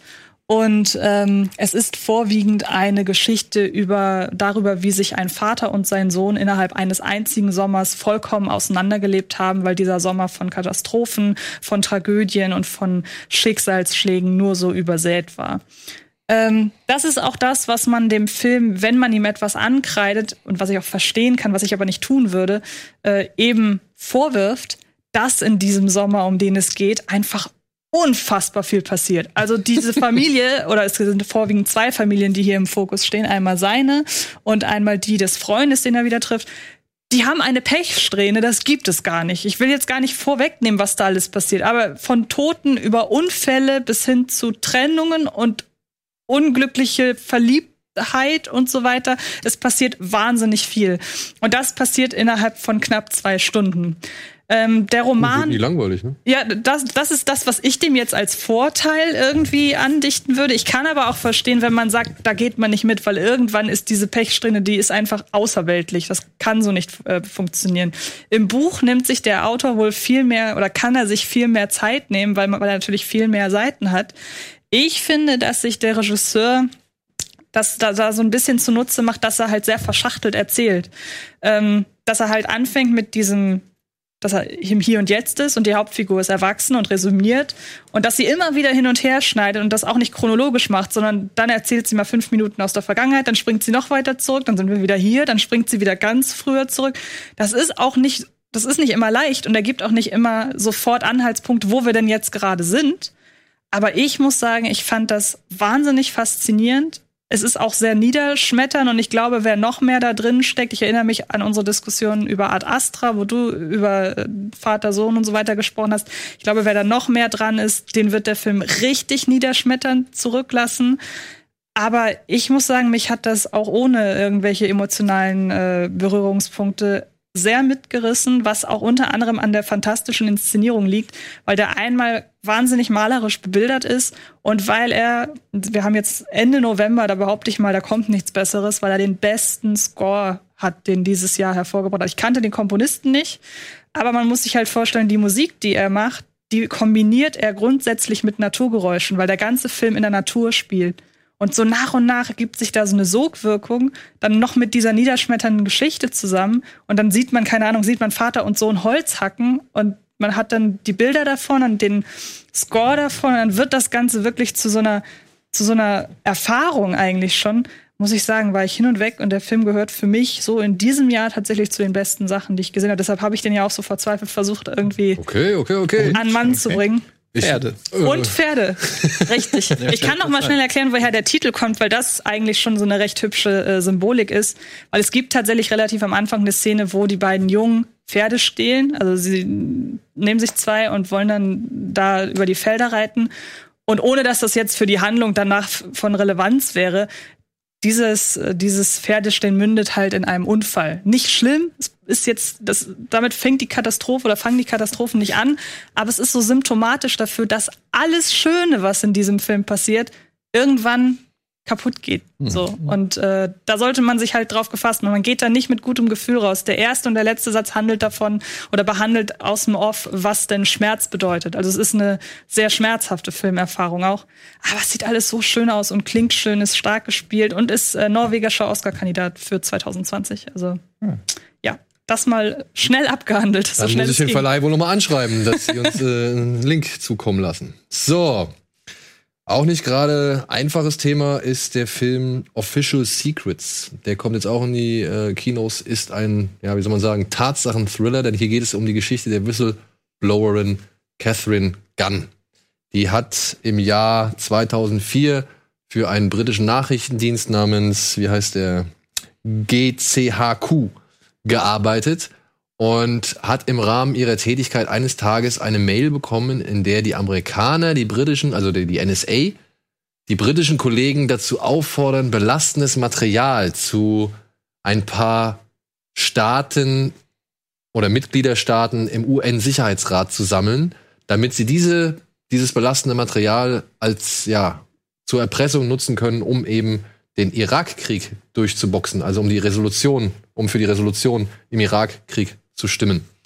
Und es ist, wie gesagt, eine wahre Geschichte. Catherine Gunn hat sich halt dazu entschlossen, das nicht auf sich sitzen zu lassen, sondern ist mit dieser Mitteilung, die sie bekommen hat, hat sie, hat sie der Presse zugespielt. Und das hat zu einem riesengroßen Skandal geführt. Und dieser Film hier von Gavin Wood, äh, Hood, der unter anderem Wolverine, den ersten X-Men Origins gemacht hat, der aber auch Zotzi gemacht hat, diesen afrikanischen Film, den ich sehr gerne mag, der aber auch jetzt schon vor einiger Zeit diesen Eye in the Sky gemacht hat mit Helen Mirren, weißt du, mit den Drohnenpiloten, den hast du, glaube ich, auch schon gesehen. Ne? Ähm, ja, der hat jetzt diesen Film sehr ruhig, sehr nüchtern inszeniert und tatsächlich, wenn man das alles so hört, ne, und dann denkt man so an Snowden von, von Oliver Stone und so, und dann ist man tatsächlich, war ich sehr überrascht, dass dieser Film gar nicht mal so reißerisch daherkommt, sondern relativ nüchtern und präzise seine Geschichte abspult und zum Beispiel Dinge macht, die würden vielleicht in anderen Filmen erst im letzten Drittel passieren, die passieren hier schon im ersten Drittel. Und du denkst dir so, ey, wenn die jetzt schon das machen, was wollen die dann noch weiterhin erzählen? Aber es ist tatsächlich echt sehr interessant und sehr spannend, weil unter anderem dann auch noch ein Anwalt ins Spiel kommt, gespielt von Ralph Fiennes, der wirklich super spielt und, äh, sag ich mal, noch mal ein ganz neuer Blick eben auf die Verfehlungen der Amerikaner und der Briten gezeigt wird. Von Keira Knightley gut gespielt, muss man sagen. Dann haben wir noch Rice Ivans in der Nebenrolle und mein Highlight war auf jeden Fall Ralph Fiennes. Der macht das echt sehr stark. Da ist auch irgendwie noch Matthew Goody mit dabei, was ich bei IMDb gelesen habe. Und ich habe ihn nicht im Film gesehen. Hast du den realisiert? Weil ich Nee. normalerweise gerade auf den immer achte, weil das einer von den wenigen Schauspielern ist, äh, wegen denen ich alleine ins Kino gehen würde. Nee, habe ich tatsächlich nicht so wahrgenommen. Okay. Gut, dann haben wir noch einen Film von Richard Linklater. Der hat ein Buch verfilmt namens Where Are You Bernadette? Und daraus Where haben wir You Go, Oh, Where Did You Go Bernadette? Daraus wurde hier in Deutschland nur Bernadette. Es geht um eine sehr anstrengende Architektin, die schon seit langen Jahren nicht mehr arbeitet, aber deswegen jetzt alle anderen terrorisiert. Unter anderem ihre Nachbarin, ihre Familie und so weiter und so fort. Und naja, in ihrer Kauzigkeit, die eigentlich nur allein bleiben möchte, macht sie dann doch ein paar Sachen, die etwas gravierender sind, weswegen sie dann irgendwann mal komplett die Flucht antritt. So viel möchte ich sagen. Ich glaube, wenn man näher auf den, auf den Inhalt eingeht, dann wird es ein bisschen zu spoilerig. Und ja, lebt meiner Ansicht nach von der Performance von Kate Blanchett. Aber ist tatsächlich für mich auch so ein bisschen First World Problems the Movie, ne? Also muss ich leider sagen. Naja, geht. Also zum einen finde ich, ist sie hier eindeutig die bessere Blue Jasmine als in Blue Jasmine. Ich bin Würde nicht der größte Fan von Woody Allens Film, weil ich habe halt mir von ihrer Performance damals immer genau das erhofft, was sie hier abliefert. Also ich finde, es ist somit eine der besten Performances, die Kate Blanchett so zuletzt abgeliefert hat, weil sie es so schafft, diesen Wahnsinn ihrer Figur, wo man auch sich sehr lange fragt, wo der eigentlich herkommt. Ich finde, der Film lässt einen sehr lange in der Schwebe, was jetzt eigentlich ihr Problem ist, außer dass sie tausend Probleme hat. So, und man weiß gar nicht so richtig, wo das eigentlich begründet liegt. Und in dieser sehr anstrengenden Art lässt sie aber ihr Herz und ihre Liebe für die Familie nie so vermissen. Und das ist, ein, finde ich, ein sehr schmaler Grad, ihre Figur trotz der Widersprüchlichkeit glaubhaft zu machen. Ähm, und wo du das mit den First World Problems sagst, bei mir hat es tatsächlich eher anders funktioniert, nämlich, dass ich bei ihr war, obwohl sie diese Probleme hat. Weil ich dann irgendwann realisiert habe, okay, es geht hier ja schon um, auch um psychische Probleme und so weiter. Und das fand ich dann tatsächlich sehr ansprechend. Also ich bin sonst nicht so der größte Linklater-Fan. Ich finde, es ist generell ein sehr unlenklateriger Linklater. Ähm, und ich glaube, gerade deshalb hat er mir so gefallen. Auch wenn ich sagen muss, so genau wie lustigerweise eben Official Secrets, das letzte Drittel, da Ja, hätte noch mal jemand drüber gehen können. glaube ich auch. Du fandst den gar nicht so gut, ne? Also mich hat er auf einen komplett falschen Fuß erwischt. Ich bin auch nach einer Dreiviertelstunde gegangen. Ich fand es grauenhaft. Also erstens immer dieses, ich bin das Leid, dass Frauen, die vom Nervenzusammenbruch stehen, dann immer noch so als Uplifting oder irgendwie als lustig dargestellt werden. Dann dieses, hey, wir fahren einfach mal in die Antarktis, weil ich habe das ja in der Schule. Dann, hey, ich war mal vor 20 Jahren erfolgreiche Architektin, jetzt muss ich aber so eine Brille aufziehen, weil sonst werde ich immer auf der Straße erkannt. Wer von uns kennt's nicht? Ständig Selfies machen mit berühmten Archi- Star-Architekten. Ihr Mann erfindet einfach mal im Alleingang Telepathie als App. Das war alles ein einziger Quatsch, fand ich. Und ich wollte es ja eigentlich auch mögen, weil ich mag Linklater-Filme gern, aber da ist mir wieder aufgefallen, sobald das mit Story probiert, mag ich ihn eigentlich auch nicht. Also das wirkt halt wie so ein Versatzstückfilm. Du hast ja gesagt, am Ende wird er für dich nochmal besser. Oder ist das am Ende mit dieser Laura Ja, das Ding ist, also die, die, diese Lawrence Fishburne die Unterhaltung, die kommt relativ äh, am Ende des zweiten Drittels, würde ich jetzt mal sagen, gefühlt so. Und tatsächlich ist das eine der Momente gewesen, neben einer Szene vorher, in der sie mit ihrer Tochter zusammen im Auto was singt, ähm, die mich dann halt so wirklich bei die, zu dieser Figur halt näher kommen lassen, wo ich gesagt habe, okay, ja, es ist schon scheiße. Und ich, ich bin dann, dann doch näher an diese Figur rangekommen. Ich mag tatsächlich das letzte Drittel dann auch, aber eben aufgrund seiner Kitschigkeit. Ja, obwohl ich sage, das ist halt schon arg kitschig so. Aber ich muss auch zugestehen, sie kann das alles machen. Ne? Der Film versucht ja zu erzählen, so, ey, du kannst dich selbst aus dem Sumpf da rausholen. Oder beziehungsweise du kannst halt äh, schon dafür sorgen, dass du aus diesem Sumpf rauskommst, wenn du genug Kraft und, und, und Willen dazu aufbringst. Aber ist natürlich schon von Vorteil, wenn du halt ne, auch gut Kohle am und Start das, hast. so funktionieren ja auch psychische Erkrankungen nicht. Also das ist halt auch auf Twitter schreiben Leute, hey, ich will mich jetzt umbringen. Dann schreibt jemand drunter, hey, du siehst doch viel zu gut aus für Selbstmord. Oder Lach doch einfach mal. Also so funktioniert es ja nicht. Also mir ist diese ganze Herangehensweise da. Naja, also ich verstehe schon, was, was am Ende mit ihr passiert. Und ich finde es auch, sag ich mal, für diese Figur, aber wirklich nur für diese Figur, absolut schlüssig. Aber das ist mir halt dann doch ein bisschen zu konzentriert, um als vielleicht allgemeingültiges Bild zu stehen. Ich Nein. habe ich hab gelesen, dass das Buch auf jeden Fall ein Riesenhit war. Ne? Also Ich glaube, bei dem Film ist so ein bisschen das Problem, wenn man auch nur im Ansatz die Szenerie in Frage stellt. Das ist ja fast so ein bisschen wie bei Pferdestehen. Passiert ja eine Sache nach der anderen. Irgendwann denkt man sich, wollt ihr mich eigentlich verarschen? Ja. Das, was in der kurzen Zeit alles für auch wirklich absolut hanebüchende Szenerien passieren, das ist ja null realistisch. Aber umso mehr, je mehr man sich dann wiederum auf die Figur konzentriert und mal einfach nur entgegennimmt, was passiert, ohne das zu hinterfragen. Ich finde, dann funktioniert der Film, wenn man wirklich ganz nah an der Figur bleibt. Und ich zum Beispiel finde es interessant, dass du gesagt hast, sie muss lustig sein. Ich fand sie zu keiner Sekunde lustig. Ja, aber sie wird ja lustig inszeniert. Also Fand ich überhaupt nicht. Ich fand, das war dieses typische, mithilfe von morbidem Witz überspielen, dass man eigentlich todtraurig ist. Und ich finde, das hat Ja, aber das überspielt der. Film ja auch. Also wenn sie das selber überspielt, also Mhm. als Coping-Mechanismus finde ich das okay, weil das ist ja auch nachvollziehbar. Aber der Film an sich macht es ja auch. Na, ich Also, finde, da lässt der Film sich halt wirklich voll auf ihre, auf ihre Sichtweise ein. Also ich habe den Film nie so als als lustig wahrgenommen, Mhm. sondern als, ja, ich verstehe, warum sie gerade so reagiert, wie sie reagiert. Zum Beispiel immer, wenn sie mit ihrer Mhm. Tochter ist. Da ist sie ja völlig warmherzig und Mhm. ganz normal so. Und da habe ich dann gesehen, okay, der Film weiß eigentlich ganz genau, wie er die Figur zu nehmen hat. Ich verstehe aber auch, Mhm. dass man das nicht so wahrnehmen kann. Ja, und so. ich meine, ich bin auch raus. Also ich darf eigentlich ja nur jetzt mein, noch redest bis zu dem eigentlich eh raus. Und ich glaube, er war auf Deutsch. Also sie wirkten halt auch alle so diese. Sie wirkten halt so, als ob sie genau wissen, dass sie schlauer sind als alle anderen. Also auch diese Betonung. Also ich fand es auch unangenehm, wie sie gesprochen hat. Ich fand die Tochter unangenehm, die dann einfach so, hey, wir nehmen jetzt Antarktis in der Schule durch, lass da mal hinfahren. Und also, ja, cool. Und man denkt so, was zur Hölle ist das denn jetzt? Also, und ich mag aber Billy Kudrup. Billy Immer Kudrup mag ich mega. auch. Also irgendwie nie wirklich wahrgenommen, aber so seit zwei, drei Jahren denke ich immer mega guter Typ. Ja. Sehe ich sehr gern. Aber hat für mich leider echt. Ich denke mal, die. Roman, die Kenner des Romans, die werden, glaube ich, äh, vor allem für diesen Film, sag ich mal, Ja, sich da brauchst du ja schon eine mega Überleitung. Ja, nee, ich möchte tatsächlich, bevor wir auf den weiteren Roman oder die weitere Romanverfilmung äh, zu sprechen kommen, noch mal auf einen Netflix-Film zu sprechen kommen, der diese Woche in die Kinos kommt, für kurze Zeit im Kino laufen wird und dann halt bei, äh, bei, bei Netflix landen wird. Er heißt Marriage Story und ich sag mal so, ähm, Von dem habe ich auch schon gehört. ganz, ganz starker Film, meiner Ansicht nach. Er ist äh, Kramer gegen Kramer für ein neues Jahrtausend und eine neue Generation und wird gekrönt von zwei Schauspielerleistungen. Also eher Divorce-Story. Ja, genau. Es ist, es ist tatsächlich nicht Szenen einer Ehe, sondern es ist Szenen einer Scheidung. Hier geht es um einen Theaterregisseur und eine Schauspielerin, die leben beide in New York, haben einen Sohn namens äh, Henry und ja, sie können nicht mehr. Es geht nicht mehr. Ach, Noah Baumbach. Also. Noah Baumbach, genau. Der neue Film von Noah Baumbach. Sie können nicht mehr, es geht nicht mehr, obwohl sie sich eigentlich wirklich nicht hassen oder beziehungsweise nicht so wirklich hassen wollen. Ähm, ja, entscheidet sie dann trotzdem irgendwann, um, um, um in ihren alten Job als Schauspielerin arbeiten zu können, mit dem Sohn zusammen nach LA zu gehen, während er in New York bleibt, weil er dort sein Theater hat.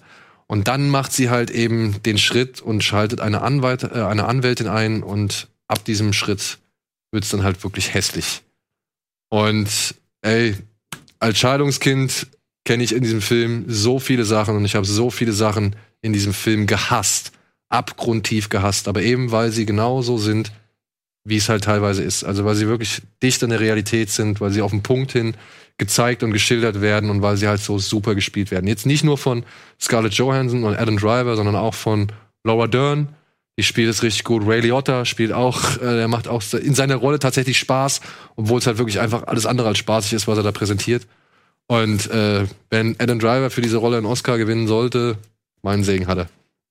Ist ja momentan, was die ähm, Buchmacher angeht, Nummer eins vor Joaquin Phoenix bei den Oscars, männlicher Hauptdarsteller. Also es ist wirklich gut, was der macht. Es ist wirklich Ja. gut. Aber auch Scarlett Johansson, ey, es ist super. Ja, und was ich noch ergänzen möchte, das ist einer der wenigen Filme, ich kann mich, es gibt nur ganz, ganz wenige, bei denen das wirklich mal passiert ist. Normalerweise hat man ja Gänsehaut, wenn Musikstücke besonders einprägsam sind.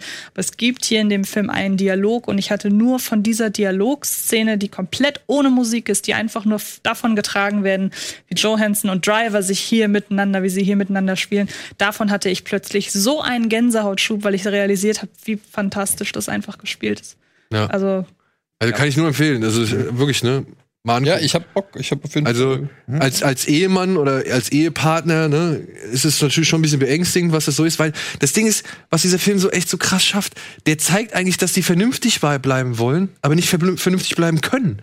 Ja, es geht halt einfach nicht. Irgendwo bist dann immer an einem Punkt, wo es halt dein Ego nicht mehr zulässt, dass du sagst, ja, vielleicht sollte ich jetzt mal zurückstecken, vielleicht sollte ich jetzt irgendwie das und das machen so.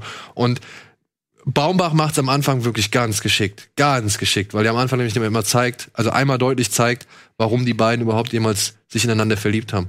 Seriell vom Erzählen so ein bisschen an Blue Valentine, der ja auch ein Film ist über eigentlich über die Trennung. Ja, aber, aber Blue Valentine, würde ich sagen, ist da fast noch ein bisschen unversöhnlicher mit seinen Figuren, weil hier Baumbach will's nicht wirklich, der will die nicht so ganz, der will die nicht so ganz niederreißen so. Also ich weiß nicht, wenn es Ja, also man merkt, dass der, dass, dass der Film am Ende immer auf Seiten beider Figuren bleibt. Genau. Nicht jetzt unbedingt die Figuren beieinander, aber der Film lässt niemanden von beiden über die Klim Klick Genau.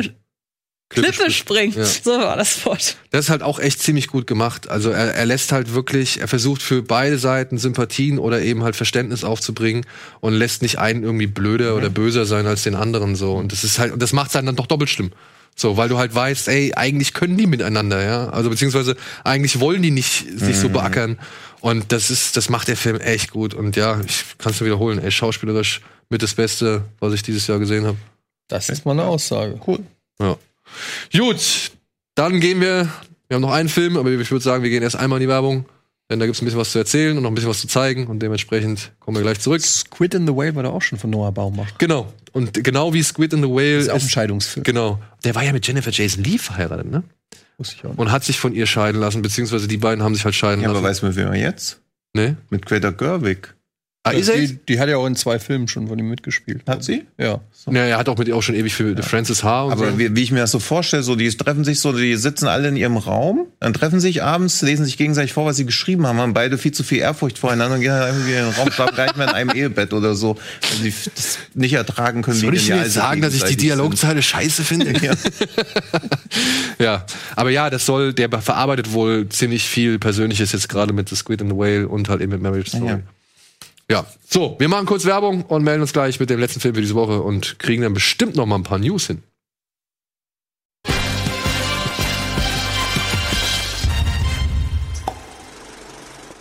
Ich wusste nämlich gar nicht, wie ich es ablehnen soll. Oh, da sind wir doch schon wieder im Bild. Herzlich willkommen zurück zur aktuellen Ausgabe Kino Plus. Wir sind noch mitten in den Kinostarts und wir haben noch eine Literaturverfilmung vor uns, nämlich Dr. Sleep. Ah nee, wie heißt der hier in Deutschland? Dr. Sleeps Erwachen. Ne? Stephen Kings Dr. Sleeps aber. Ah, Stephen Kings Dr. Sleeps Erwachen. Das Jo. nächste Kapitel.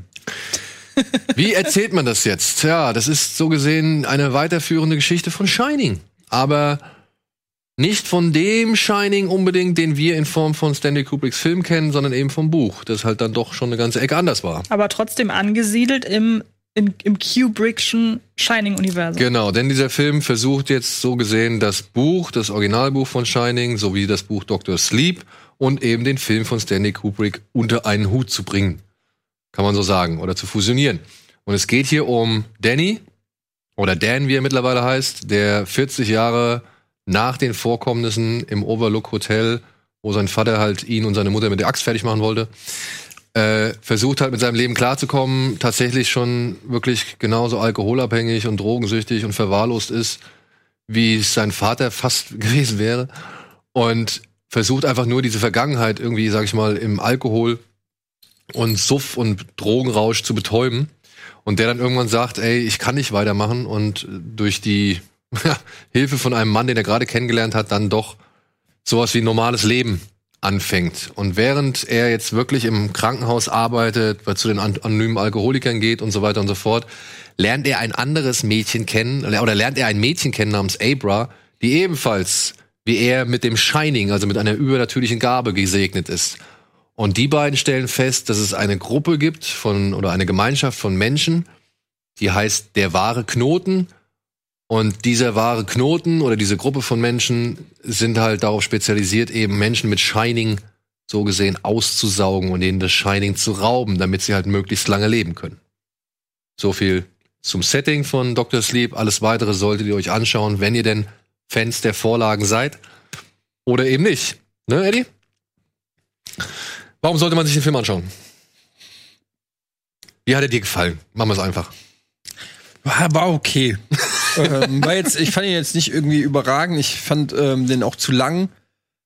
Ähm, also der, das Ende, ähm, also der, der letzte, das letzte Drittel, sag ich mal, hat, hat mich dann so ein bisschen entsöhnt. So davor war ich schon kurz vorm Verriss, ehrlich gesagt, weil mir das auch ein bisschen, kam der mir ein bisschen trashig vor. Wie so eine Vampirgeschichte. Diese, ähm, diese Knotenleute, die dann den anderen das Shining da so äh, raussaugen und so, das war mir alles ein bisschen zu quatschig, ehrlich gesagt. Ich mochte ja bei Shining, dass dieses Übernatürliche so ähm, subtil ist in einer gewissen Art und Weise, auch immer so der, der, ähm, dass es in Form von Visionen oder so stattgefunden hat, wo du nie so richtig wusstest, was ist davon jetzt echt und was nicht. Hier war es dann doch sehr klar präsent. Es gibt irgendwie diese Übernatürlichkeit. Ich muss dazu sagen, ich habe das Buch auch nicht gelesen, also man mag das vielleicht dann als Leser des Buches alles auch nochmal anders. Also weder Shining noch Dr. Sleep die Bücher gelesen, mag man das vielleicht alles anders bewerten. Aber für jemanden, der nur die Filme kennt jetzt, das war mir dann so ein bisschen zu quatschig. Ich fand den Film auch ehrlich gesagt erstaunlich ungruselig oder unspannend. Ähm, das war, also für alle, die da irgendwie denken, oh, Shining, krasser Horrorfilm, bei dem ich echt Angst hatte oder angespannt war. Also den Film fand ich eher, das war halt wie so eine, wie so eine zweieinhalb Stunden Folge Stranger Things kam mir das eher vor, so. Ähm, jetzt nicht 80s, aber, aber so dieses, ja, da sind ein paar Kinder, die haben so ein paar übernatürliche Fähigkeiten und die Erwachsenen wollen diese Fähigkeiten haben und so. Hat mich jetzt alles nicht so vom Hocker gehauen. Was ich cool fand, war das letzte Drittel, als es dann, ähm, also soll ich das sagen? Dann sagen wir so, im letzten Drittel werden noch mal ganz starke Brücken zum Shining-Film. Also man kann sich das schon ungefähr auch, also jetzt nicht so die mega Überraschung, was dann irgendwie noch passiert, sonst hätte man den Film überhaupt nicht mit Shining in Verbindung bringen müssen. Und das hat mir dann schon wieder ganz gut gefallen. Ähm, das, das, da gab es noch mal so ein bisschen einen Spannungsmoment. Ansonsten, ich fand, ich fand die Schauspieler waren alle gut. Rebecca Ferguson fand ich gut.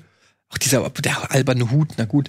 Ähm, Wie heißt halt Rose the Head? ja, aber das, Was ist- war das ist zuerst, ihr Name oder der Hut? ja, aber das ist, so- das ist wieder so, so eine Gimmick-Sache, weißt du, das ist so wie die Perücke von Atze Schröder, so, Alter, ich mag das nicht. So, dieser Hut, ich weiß, du bist die Spieler, aber äh, weißt du, das ist so, das ist so Fantasy, weißt du, so, oh, der Böse trägt immer den bösen Hut. So, das, das finde ich einfach quatschig. Das macht mir keine Angst, ich find's albern. So, dann das kleine Mädchen war so ultra souverän, ja. Da passiert dann was im Film, was, wo jedes Kind normalerweise dran äh, zerbrechen würde und, und sie so, nächste Szene so, ja, alles klar, was machen wir jetzt so nach dem Motto, ja, ist alles, sie ist so ultra cool und das, das war alles irgendwie nicht so in der echten Welt, finde ich. Das, auch die, das Dorf, wo Ewan McGregor da, äh, finde, das wirkte wie Hill Valley oder so, so. Es gibt so einen Marktplatz, da findet alles statt. Da trifft er auch direkt den Typen, der ihm den Job an exakt der gleichen Stelle äh, gibt und alles wirkt irgendwie so. Diese Vampire fahren irgendwie mit sieben Trucks, so so, so Winnebago, ähm, wie heißen diese Dinger, diese äh, Wohnmobile? Ja, so Wohnmobile fahren die halt hin und kidnappen Kinder, immer so sieben Wohnmobile hintereinander, wo du denkst, okay, wird da vielleicht irgendwann mal das ist- unauffälliger geht's ja nicht. Du siehst dann auch so schöne Vogelperspektive, wie diese Wagen so eine acht Kilometer lange Schlange bilden, um dann sich zu verstecken im Wald. Also da waren viele so ein bisschen Sachen ähm, dabei, die ich nicht so geil fand. Aber insgesamt gab's schon auch dann, wie gesagt, im letzten Drittel, der, der hat, das hat Spaß gemacht und Hugh McGregor war gut. Ja, drei von fünf. Also mit einem Auge zugedrückt, auch nur weil ihr schon gelästert habt. Ich gehe nach dem Kino, nach der Pressevorführung bin ich auf der Toilette. Und da ich eine schüchterne Blase habe, gehe ich natürlich in die Kabine. Ähm, und äh, dann und die zwei, äh, Wolf und Daniel wissen nicht, dass ich hinter ihnen in der Kabine sitze, fangen direkt an, über mich zu lästern. Ja, er wird bestimmt sagen, dass er den Film nicht gut fand, weil nur weil er im Mittelteil eingepennt ist. der Film heißt Dr. Sleep. Ja. Naja. Fazit. Außerdem haben wir nicht gelästert. Wolf hat nur gesagt, er möchte jetzt nicht in deine Negativität reinkommen. Ja, äh, aber das ist doch lästern, wenn er noch nicht einen Satz von mir zu dem Film gehört hat und schon ähm, meine Meinung assumed, dann ist das schon in dem Bereich des Lästerns. Außerdem habe ich mich dann relativ schnell bemerkbar gemacht, damit es nicht noch unangenehmer wird. Du pupst. Ja. Oh, der Eddie ist hier. ja, ich, ähm, ich sehe es wie du tatsächlich sehr, sehr oft. Ich finde den auch ein bisschen zu lang. Tatsächlich finde ich, dass der Film sich ein bisschen zu sehr am Kubrick Shining abarbeitet, was er nicht unbedingt hätte machen müssen. Aber da merkt man irgendwie, und das ist aber tatsächlich dann auch echt eine beschissene Aufgabe, die sich hier Mike Flanagan stellen musste, weil er muss halt diese Leute abholen, die irgendwie nur den Film kennen und nicht nur die Bücher. Und er, ich, er nimmt seinem Film immer so ein bisschen Kraft, indem er halt zeigt, wie Kubrick das gemacht hat oder was Kubrick gemacht hat und lässt seine eigenen Ideen nicht so zur Geltung kommen. Denn ich finde, es gibt tatsächlich innerhalb des Films dann doch ein paar Momente typisch Mike Flanagan. Hm. Ja, also wirklich typisch Mike Flanagan. Es gibt hier eine Szene mit Jacob Tremblay, der spielt auch noch mal kurz mit. Und da muss ich sagen, die fand ich richtig gut. Seid ihr sicher, dass das Jacob Tremblay Ja. war? Ja. War der auch am Ende im Abspann? Darauf habe ich nicht geachtet, aber es ist Jacob Tremblay Das war gewesen. Jacob Tremblay. Ich dachte das nämlich auch erst. Aber ich glaube, er war das. Guck mal eben schnell nach, ob der. Aber was mich gewundert hat, weil ich war mir ziemlich sicher, dass es ist und habe gedacht, oh, so eine kleine Rolle für so einen äh, angesagten Was ist Jungdarsteller. mit ihm wohl passiert? Was mit dem wohl passiert? Ja. Wissen wir nicht so genau. Aber ich muss sagen, diese Szene fand ich Hammer. Die Hm. fand ich echt gut. Und dann halt gibt's auch noch mal, wie gesagt, ich, ich mag auch jeden, fast jeden Auftritt von Rebecca Ferguson. Die spielt es echt, äh, die hat eine schöne Mischung aus, Ja. die ist eigentlich schon sehr hübsch anzuschauen und gleichzeitig ist sie aber auch wirklich ein sehr garstiges Biest und manipulativ. Ich mochte auch hier den, den mexikanischen Snoop Dogg, ihren Handlanger. Den kennt man aus äh, Training Day zum Beispiel. Ja, wie, wie hieß er? Mr. Cliff Curtis, Billy Freeman. Nein, Cliff Curtis ist ja der Mann, der ihn zu Al- Alkoholikern bringt. Ja. Ich meine den Handlanger oder den, den Kompagnon von Rose the Head. Der, Der, der auch am Ende fährt. genau. Ah, ähm, Wie hieß der denn? Wie, hat, Barry the Chunk? wie haben sie ihn immer genannt? Genau. The Crow. Die Krähe. The Ah. Crow haben sie ihn immer genannt. Den mochte ich irgendwie ganz gerne. Ich bin auch nach Crow Daddy. Crow Daddy. Ich bin nach wie vor überzeugt, dass der Riese aus Twin Peaks da mitspielt und da äh, eine Rolle hat. Und ich mag generell die Art und Weise von Flanagans Atmosphäre, also von, den, von seiner Atmosphäre, die er beim Film immer schafft. Weil das wirkt, teilweise hat mich das sehr an Spuk in Hill House erinnert. Mhm. So was die Settings angeht und die Raumgestaltung und so. Und alles in allem muss ich sagen, mir hat der Film gefallen. Aber ich fand ihn auch zu lang. Ich fand ihn wirklich zu lang. Aber Also, zum Beispiel nochmal wegen den Gruselsachen, ne? Die gruseligsten Szenen in dem Film, fand ich, waren im Prinzip die Flashbacks oder die ähm, Hommagen an Shining. Ja, exakt. Und das war also, äh, da gibt's ja eine Szene, wo sie die Treppe rückwärts hochlaufen, original von Shining nachgedreht. Die Szene, wo ähm, Jack Torrance die Tür kurz eingeblendet, weil, weil sie dann irgendwie da vorbei. Und dann, äh, wo ich mir denke, so, okay, du hast das jetzt einfach nur eingeblendet, weil das die gruseligste Szene ist aus Shining. Aber es hat funktioniert. äh, ja, aber es gab überhaupt keinen Grund, die einzublenden. So, also klar, er erinnert sich dran, ähm, wobei er das ja in der Form auch gar nicht gesehen hat, was auch äh, gut, er hat Scheine, aber egal. Also es war ganz klar ein Crowdpleaser. meine ich, das meine ich. Und ähm, die eigenen gruseligen Szenen, was war denn da? Also ich fand auch diese Jacob Tremblay-Szene, die alle so, ich fand die, warum war die, fandet ihr die denn so krass? Ich fand die überhaupt nicht. Äh, Die war halt brutal, aber das war's. du hast ja auch nichts gesehen. Ich fand, die hatte noch eine schön unangenehme Stimmung. Ja. Ja.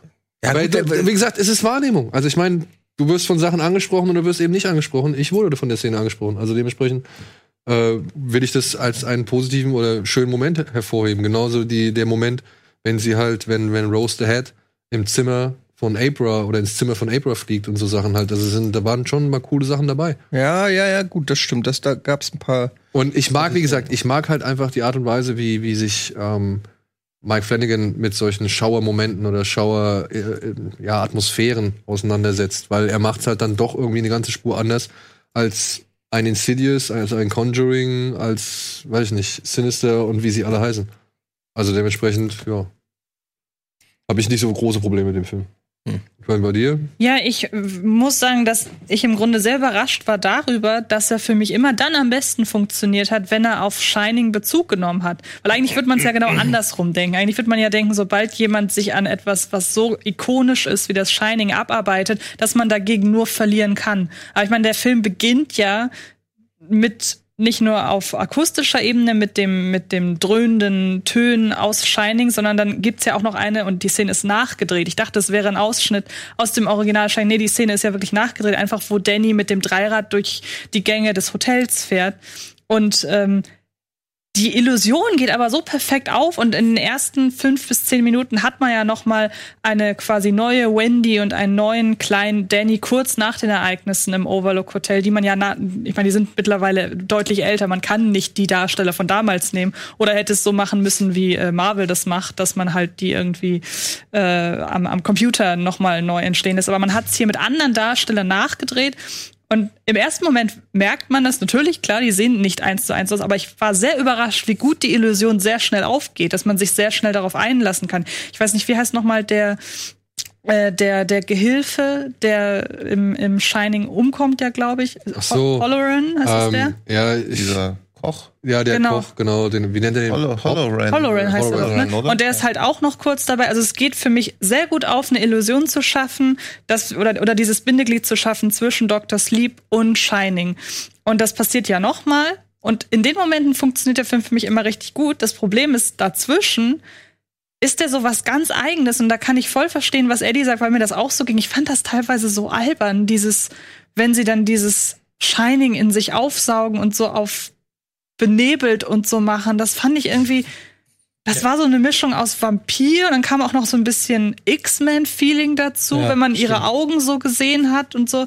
Und Die hat das in Das Thermoskannen gesammelt. ja, das war auch ein bisschen Harry Potter hat, noch und dann dabei. hat sie so einen Schrank mit Thermoskannen, die sie so Ja. rausholt, so wie Perrier bei Spaceballs. ja, das war irgendwie. Perrier. Also ich meine, das sind dann ja die Momente, wo halt das, das eigene kommt. Und da ist dann wiederum, da gefällt mir auch die Handschrift gut und so. Aber das meine ich halt, diese Universum, einerseits will es im gleichen Universum spielen, und andererseits stelle ich mir vor, wie Jack Torrance so eine Thermoskanne Ja. nimmt und da, Es das, passt das, nicht das, ist zusammen. über, das, das wirkt überhaupt nicht, als ob das im gleichen, im, Genau. also das ist, das ist, wirkt wie ein anderer Film, der Ja. irgendwie Der eingeklammert ist in einen anderen Das war irgendwie ist Wo- mir das zu sehr aufgefallen. Und was mir aber an dem neuen dann wiederum, äh, an, dem Part, der neu war, wiederum sehr gut gefallen hat, war eigentlich die komplette erste Stunde, in der es eigentlich nur darum geht, wie Wer was- aus, macht, ne? ne, wie, wie, wie Danny Torrance äh, trocken wird. Ja. Also ich meine, wir lernen ihn als äh, schlimmen Alkoholiker kennen, der äh, irgendwie sich Nutten aufs Zimmer holt. Ich glaube, er wacht ja bei einer auf und so. Und wie er versucht, sein Leben wieder auf die Reihe zu kriegen, das geht ja ungefähr eine Dreiviertelstunde oder so. Das ist ja eher so Charakterdrama, wo auch noch der Titel erklärt wird, warum der Dr. Sleep heißt und so.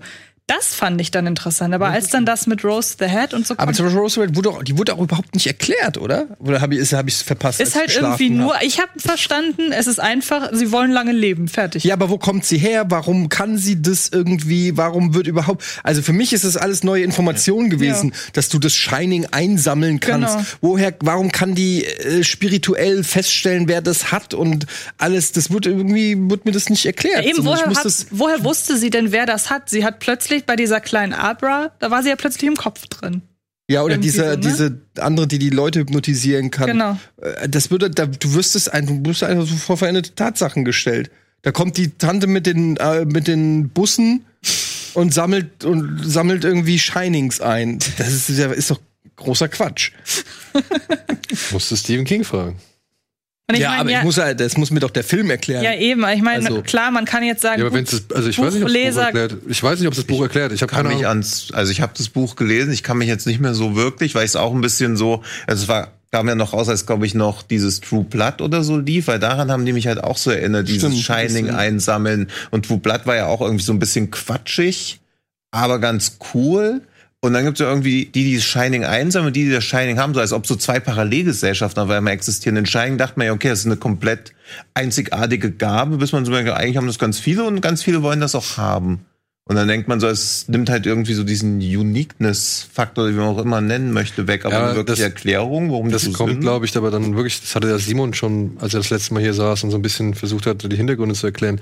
Ich glaube, das kommt davon, weil King halt irgendwann erst angefangen hat, das Ganze zu einem Universum zu machen und noch nicht am Anfang irgendwie, als er die Sachen geschrieben hat, wie halt eben Shining, äh, schon so weit gedacht hat, dass es mal vielleicht eine Ja, größere dann Dimension muss man es ja auch nicht zum Universum machen. Also, Du, das also, ich man muss sich auch nicht selbst in seine eigene dunkle Turmgeschichte reinschreiben, beziehungsweise einen seiner größten Tiefpunkte irgendwie da, damit verarbeiten und sich wirklich selbst als Figur installieren.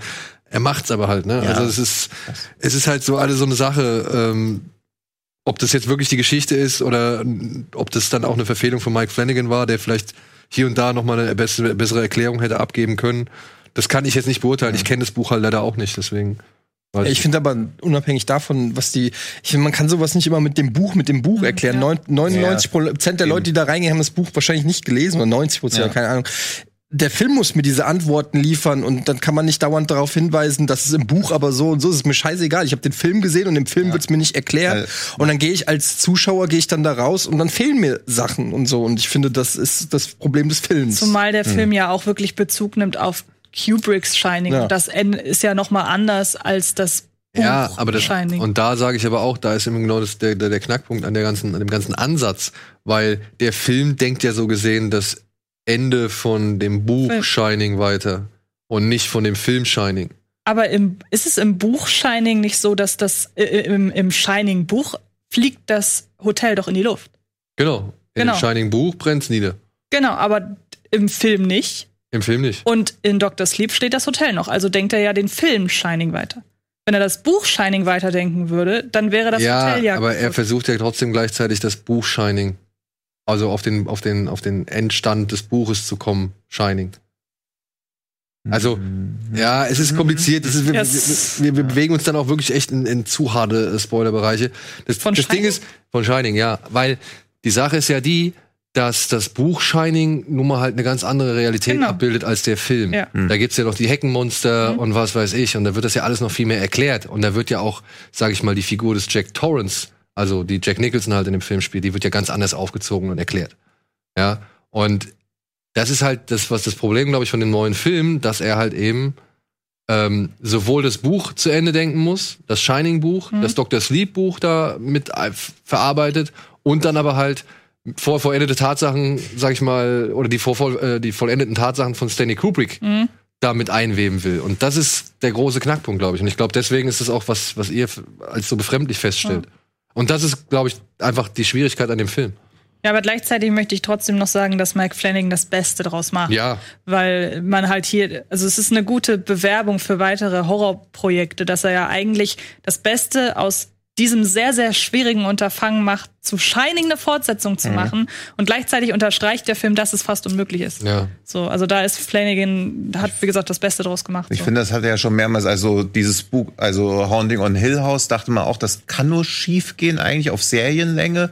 Mega gut. Und Sherrod's Game, wo man auch denkt, wenn man das Buch gelesen hat, das kann als Film auch nicht funktionieren. Das passiert ja alles in ihrem Kopf auch. Also den mochte ich auch echt sehr, sehr gern. Und er hat halt auch, ich finde, er hat immer eine einzige Szene nur, die hart ist, aber die hat es echt richtig, richtig in sich. Also das. Diese gibt's auch in Ja, gibt's ja auch. Dr. Sleep. Gibt's ja auch. Und es gibt noch ein Interview, das wir zu Dr. Sleep haben. Das hat unser Kollege Dominik Hammels geführt im Rahmen des Club 19 Podcasts. Davon haben wir jetzt hier einen kleinen Teaser zum Video. Wer sich dieses Interview heute schon anhören möchte, der kann es gerne bei Club 19 machen. Ansonsten gibt es morgen das Video dazu hier bei uns auf dem Kanal. Und hier ist ein kleiner Teaser. The opening question for me must be uh, Ewan McGregor is, first of all, a great choice. But at any point, did anybody make the joke, okay, we need somebody to play an addict and practically a Jedi? So we have somebody who did both. yeah, that was that was it was a it was a really short kind of casting call under those criteria. What were your limits? Where, where did you stop yourself to recreate The Shining in a way for this movie? The question was always: Is it a sequel to Kubrick's film, or is it a sequel to uh, King's novel, or is it just a straight adaptation of the Doctor Sleep novel? And the answer we have is it ha- the answer has to be yes to all of these. And if we looked at the movie as a child of The Shining instead of as a sequel, that made it easier. You know, I, I think what makes this story interesting is that as King structured it, it's kind of a five act story. Yeah. You know, and, and you have, because of, of the requirements of not only getting into to Danny's childhood and the events after The Shining, but also this kind of first act of his story before he finds sobriety. You know, that's its, its own other chapter. And there are versions of this movie that could have existed without that. I just think it would have robbed the character of so much resonance. You know, mm-hmm. if you didn't see him hit that rock bottom, if you didn't see him find purpose. Ja. Mhm. Das volle Interview geht so ungefähr, weiß nicht, roundabout 30 Minuten. Wird es dann morgen bei uns auf dem Kanal Danke an geben. Dominik Hammes. Danke an Dominik Hammes, genau, der uns das zur Verfügung gestellt hat, dass wir das hier zeigen dürfen. Wie gesagt, in seinem Podcast Club 19 könnt ihr das heute schon hören, aber morgen könnt ihr es dann auch hier bei uns auf dem Kanal sehen. So. Jetzt muss ich fragen, liebe Regie, Sollen wir die News jetzt noch angreifen? Haben wir noch genug Rechts Restzeit übrig? Ja, mach ruhig. Geil. Dann hier sind die News.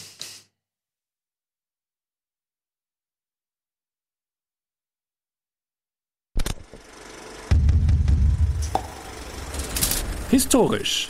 Der sogenannte Paramount Case steht auf der Kippe. Gefallene Engel. Elizabeth Banks sorgt für Missverständnisse und Empörung. Die Cage News der Woche. Neue irre Filme mit Nicholas Coppola. Glanz oder Angststart. Disney Plus verzückt und verwundert.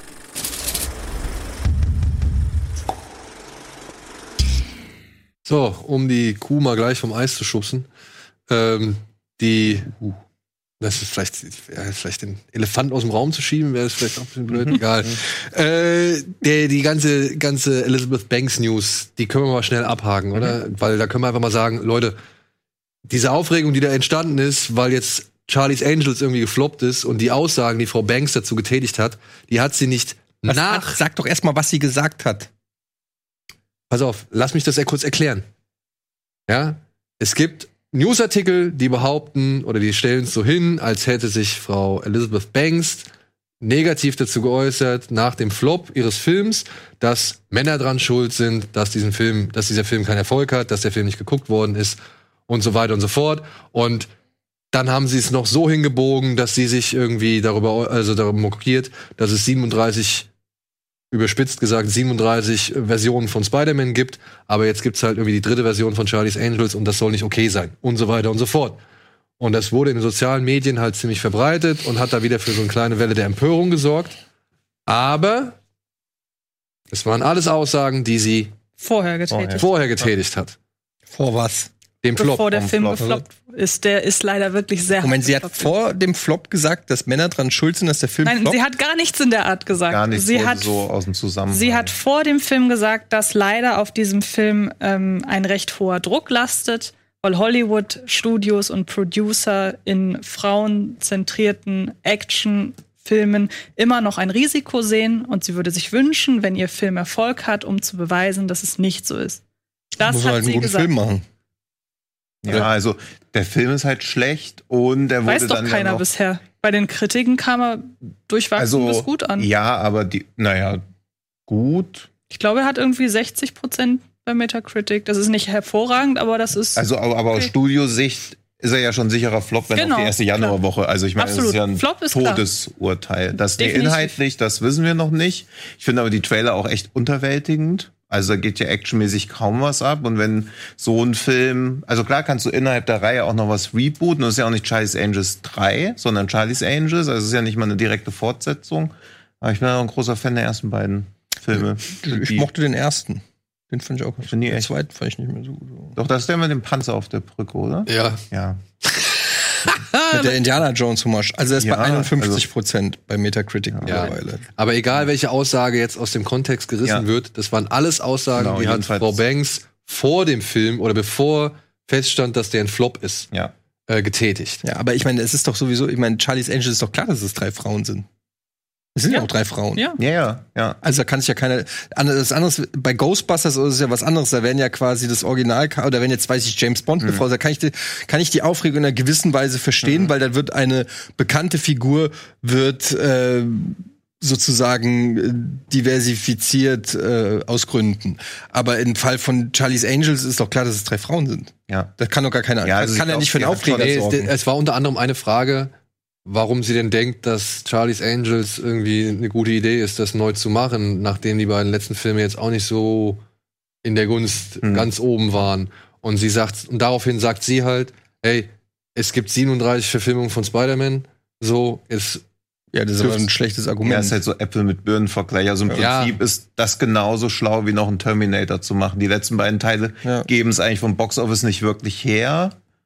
Niemand kennt noch die Vorgänger. Du kannst halt so. Also ja. halt vorbei. Ich meine, du kannst so argumentieren, dass wenn sie einen Actionfilm mit Frauenhauptrollen spielen will, dass es einfach äh, äh, drehen will, dass es einfach nicht so viel Source-Material wahrscheinlich gibt mit starken Frauenrollen. ja. Keine Ahnung. Und deshalb immer wieder auf das, ähm, weiß ich, Cagney und Lacey äh, Verfilmung will wahrscheinlich kein Mensch, kein Mensch sehen oder Agentin mit Herz. Mord ist ihr Hobby.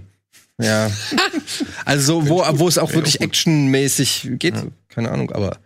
Ja. Ich glaube, aber ich glaube daran nicht. Ich glaube, dass ein gut, dass, äh, ich glaube, also, Es vielleicht schließe ich, da, vielleicht schließe ich auch zu sehr, zu sehr von mir auf andere. Ähm, mir ist es egal, ob ob's äh, eine Frau oder ein Mann in der Hauptrolle ist. Erstens muss der Film gut sein und wenn ich das Gefühl habe, es wird einfach nur besetzt, um äh, aus äh, aus Diversity-Gründen, so wie bei Ghostbusters, dann denke ich in erster Linie erstmal, oh mein Gott, und roll die Augen. Aber wenn der Film trotzdem cool ist, dann denke ich mir so, ja gut, habt ihr trotzdem gut gemacht. Weißt Wichtig du, also ja- am Ende des Tages will ich immer einen guten Film sehen und äh, der Rest ist eigentlich für mich zweitrangig. Ja. Wichtig ist ja in diesem Kontext, dass sie damit nie auf das Publikum eingegangen ist, sondern wirklich klar gesagt hat, es gibt äh, in Hollywood Bedenken bei dieser Art von Film. Und das ist eben das, Ja. weshalb sie hofft, dass dieser Film erfolgreich ist. Hat sie vorher gesagt. Sie wusste ja nicht. Aber wenn ich so Reviews dazu lese, also schreiben auch sehr viele, dass es ein sehr sexistischer Film gegenüber Männern sein soll. Das habe ihn kann ich nicht Kann ich auch nicht beurteilen, Also- habe ich aber gelesen. Ja. Ja, aber so wie ich es verstanden habe, war es halt auch eine reine Business-Aussage, Genau, die ja, ja. dann durch diese Startterminverschiebung eigentlich auch Ja. bestätigt wurde. Und klar müssen sie auch kommerziell denken. Und wenn der Film halt Ja. nicht gut ist, versenkst du ihn halt irgendwo. Klar. Aber noch ist es ja unklar. Und gestern hat sie auch oder heute getwittert, dass, hey, wenn du einen Flop machst, sorg wenigstens dafür, dass der Name viermal drin steht. Genau, Das und sie ja ist trotzdem stolz. Also wie gesagt, es ist halt, es ist halt eine völlig andere Diskussion als Ja. die, die in Social Media geführt wird. So und das ist wiederum irgendwie so ein Beweis. Also ich finde das gut, dass wir das hier mal geklärt haben. Ja, und deswegen, Freunde, vielleicht nicht immer gleich sofort auf irgendwelche News einsteigen. Hat man jetzt auch gerade gestern noch mal beim Joker gesehen, der schon, wo die Fortsetzung schon von allen Seiten bestätigt worden ist. Und ein paar Stunden später haben genau alle Seiten wieder zurückgerudert, die einfach nur eine News übernommen haben von einem sag ich mal, Newsanbieter und dann gesagt haben, ja, vielleicht ist es doch nicht so. Andere Quellen berichten nämlich, dass es nie Verhandlungen für einen zweiten Teil gab. Deswegen, wir warten erstmal ab, bevor es keine offizielle Stellungnahme gibt von Warner oder eben den beteiligten Studios Ja. kann man da auch wirklich nicht so viel. Äh, also man kann immer spekulieren, aber man sollte auch immer sagen, dass es reine Spekulation ist. Ja, eben. Ja. So, dann spekulieren wir über die nächsten Nicolas Cage-Filme, denn der hat echt ein paar richtig geile Sachen am Start. Unter anderem hat Nicolas Cage mal ein Horrorhaus besessen, beziehungsweise ein Haus, in dem eine Frau, die in der, Amer- in der in, unter anderem in American Horror Story Covern mal thematisiert worden ist, Okay. äh, die halt im frühen Jahrhundert Sklaven gequält, gequält in ihrem Haus. Und dieses Haus wurde dann abgebrannt und wurde dann neu aufgebaut. Und das hat dann mal irgendwann im Jahr 2007 Nicolas Cage gekauft. Aber das sind doch auch wieder so. Sind das wirklich bestätigte Fakten?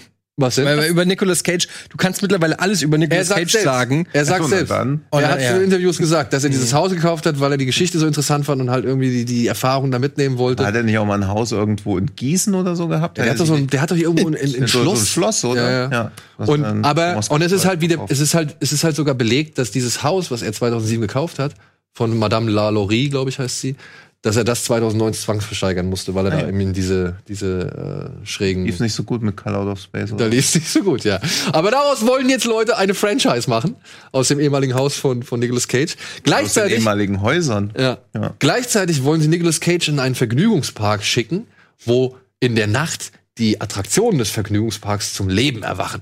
Und Nicolas Cage muss sich jetzt als Hausmeister dieses Vergnügungsparks, der normalerweise immer abends nach Hause geht, muss sich jetzt gegen diese Figuren und, und Night at the Museum. so ungefähr. Ja, aber es soll halt noch Killer Clowns vom Outer Space und sowas mit da drin sein und äh, alles Mögliche. Aber, und jetzt kommt der richtig krasse Clou, beziehungsweise der richtig große Deal, der angeblich Nicolas Cage wieder zurück in die Spur bringt. Die haben jetzt ein Drehbuch geschrieben.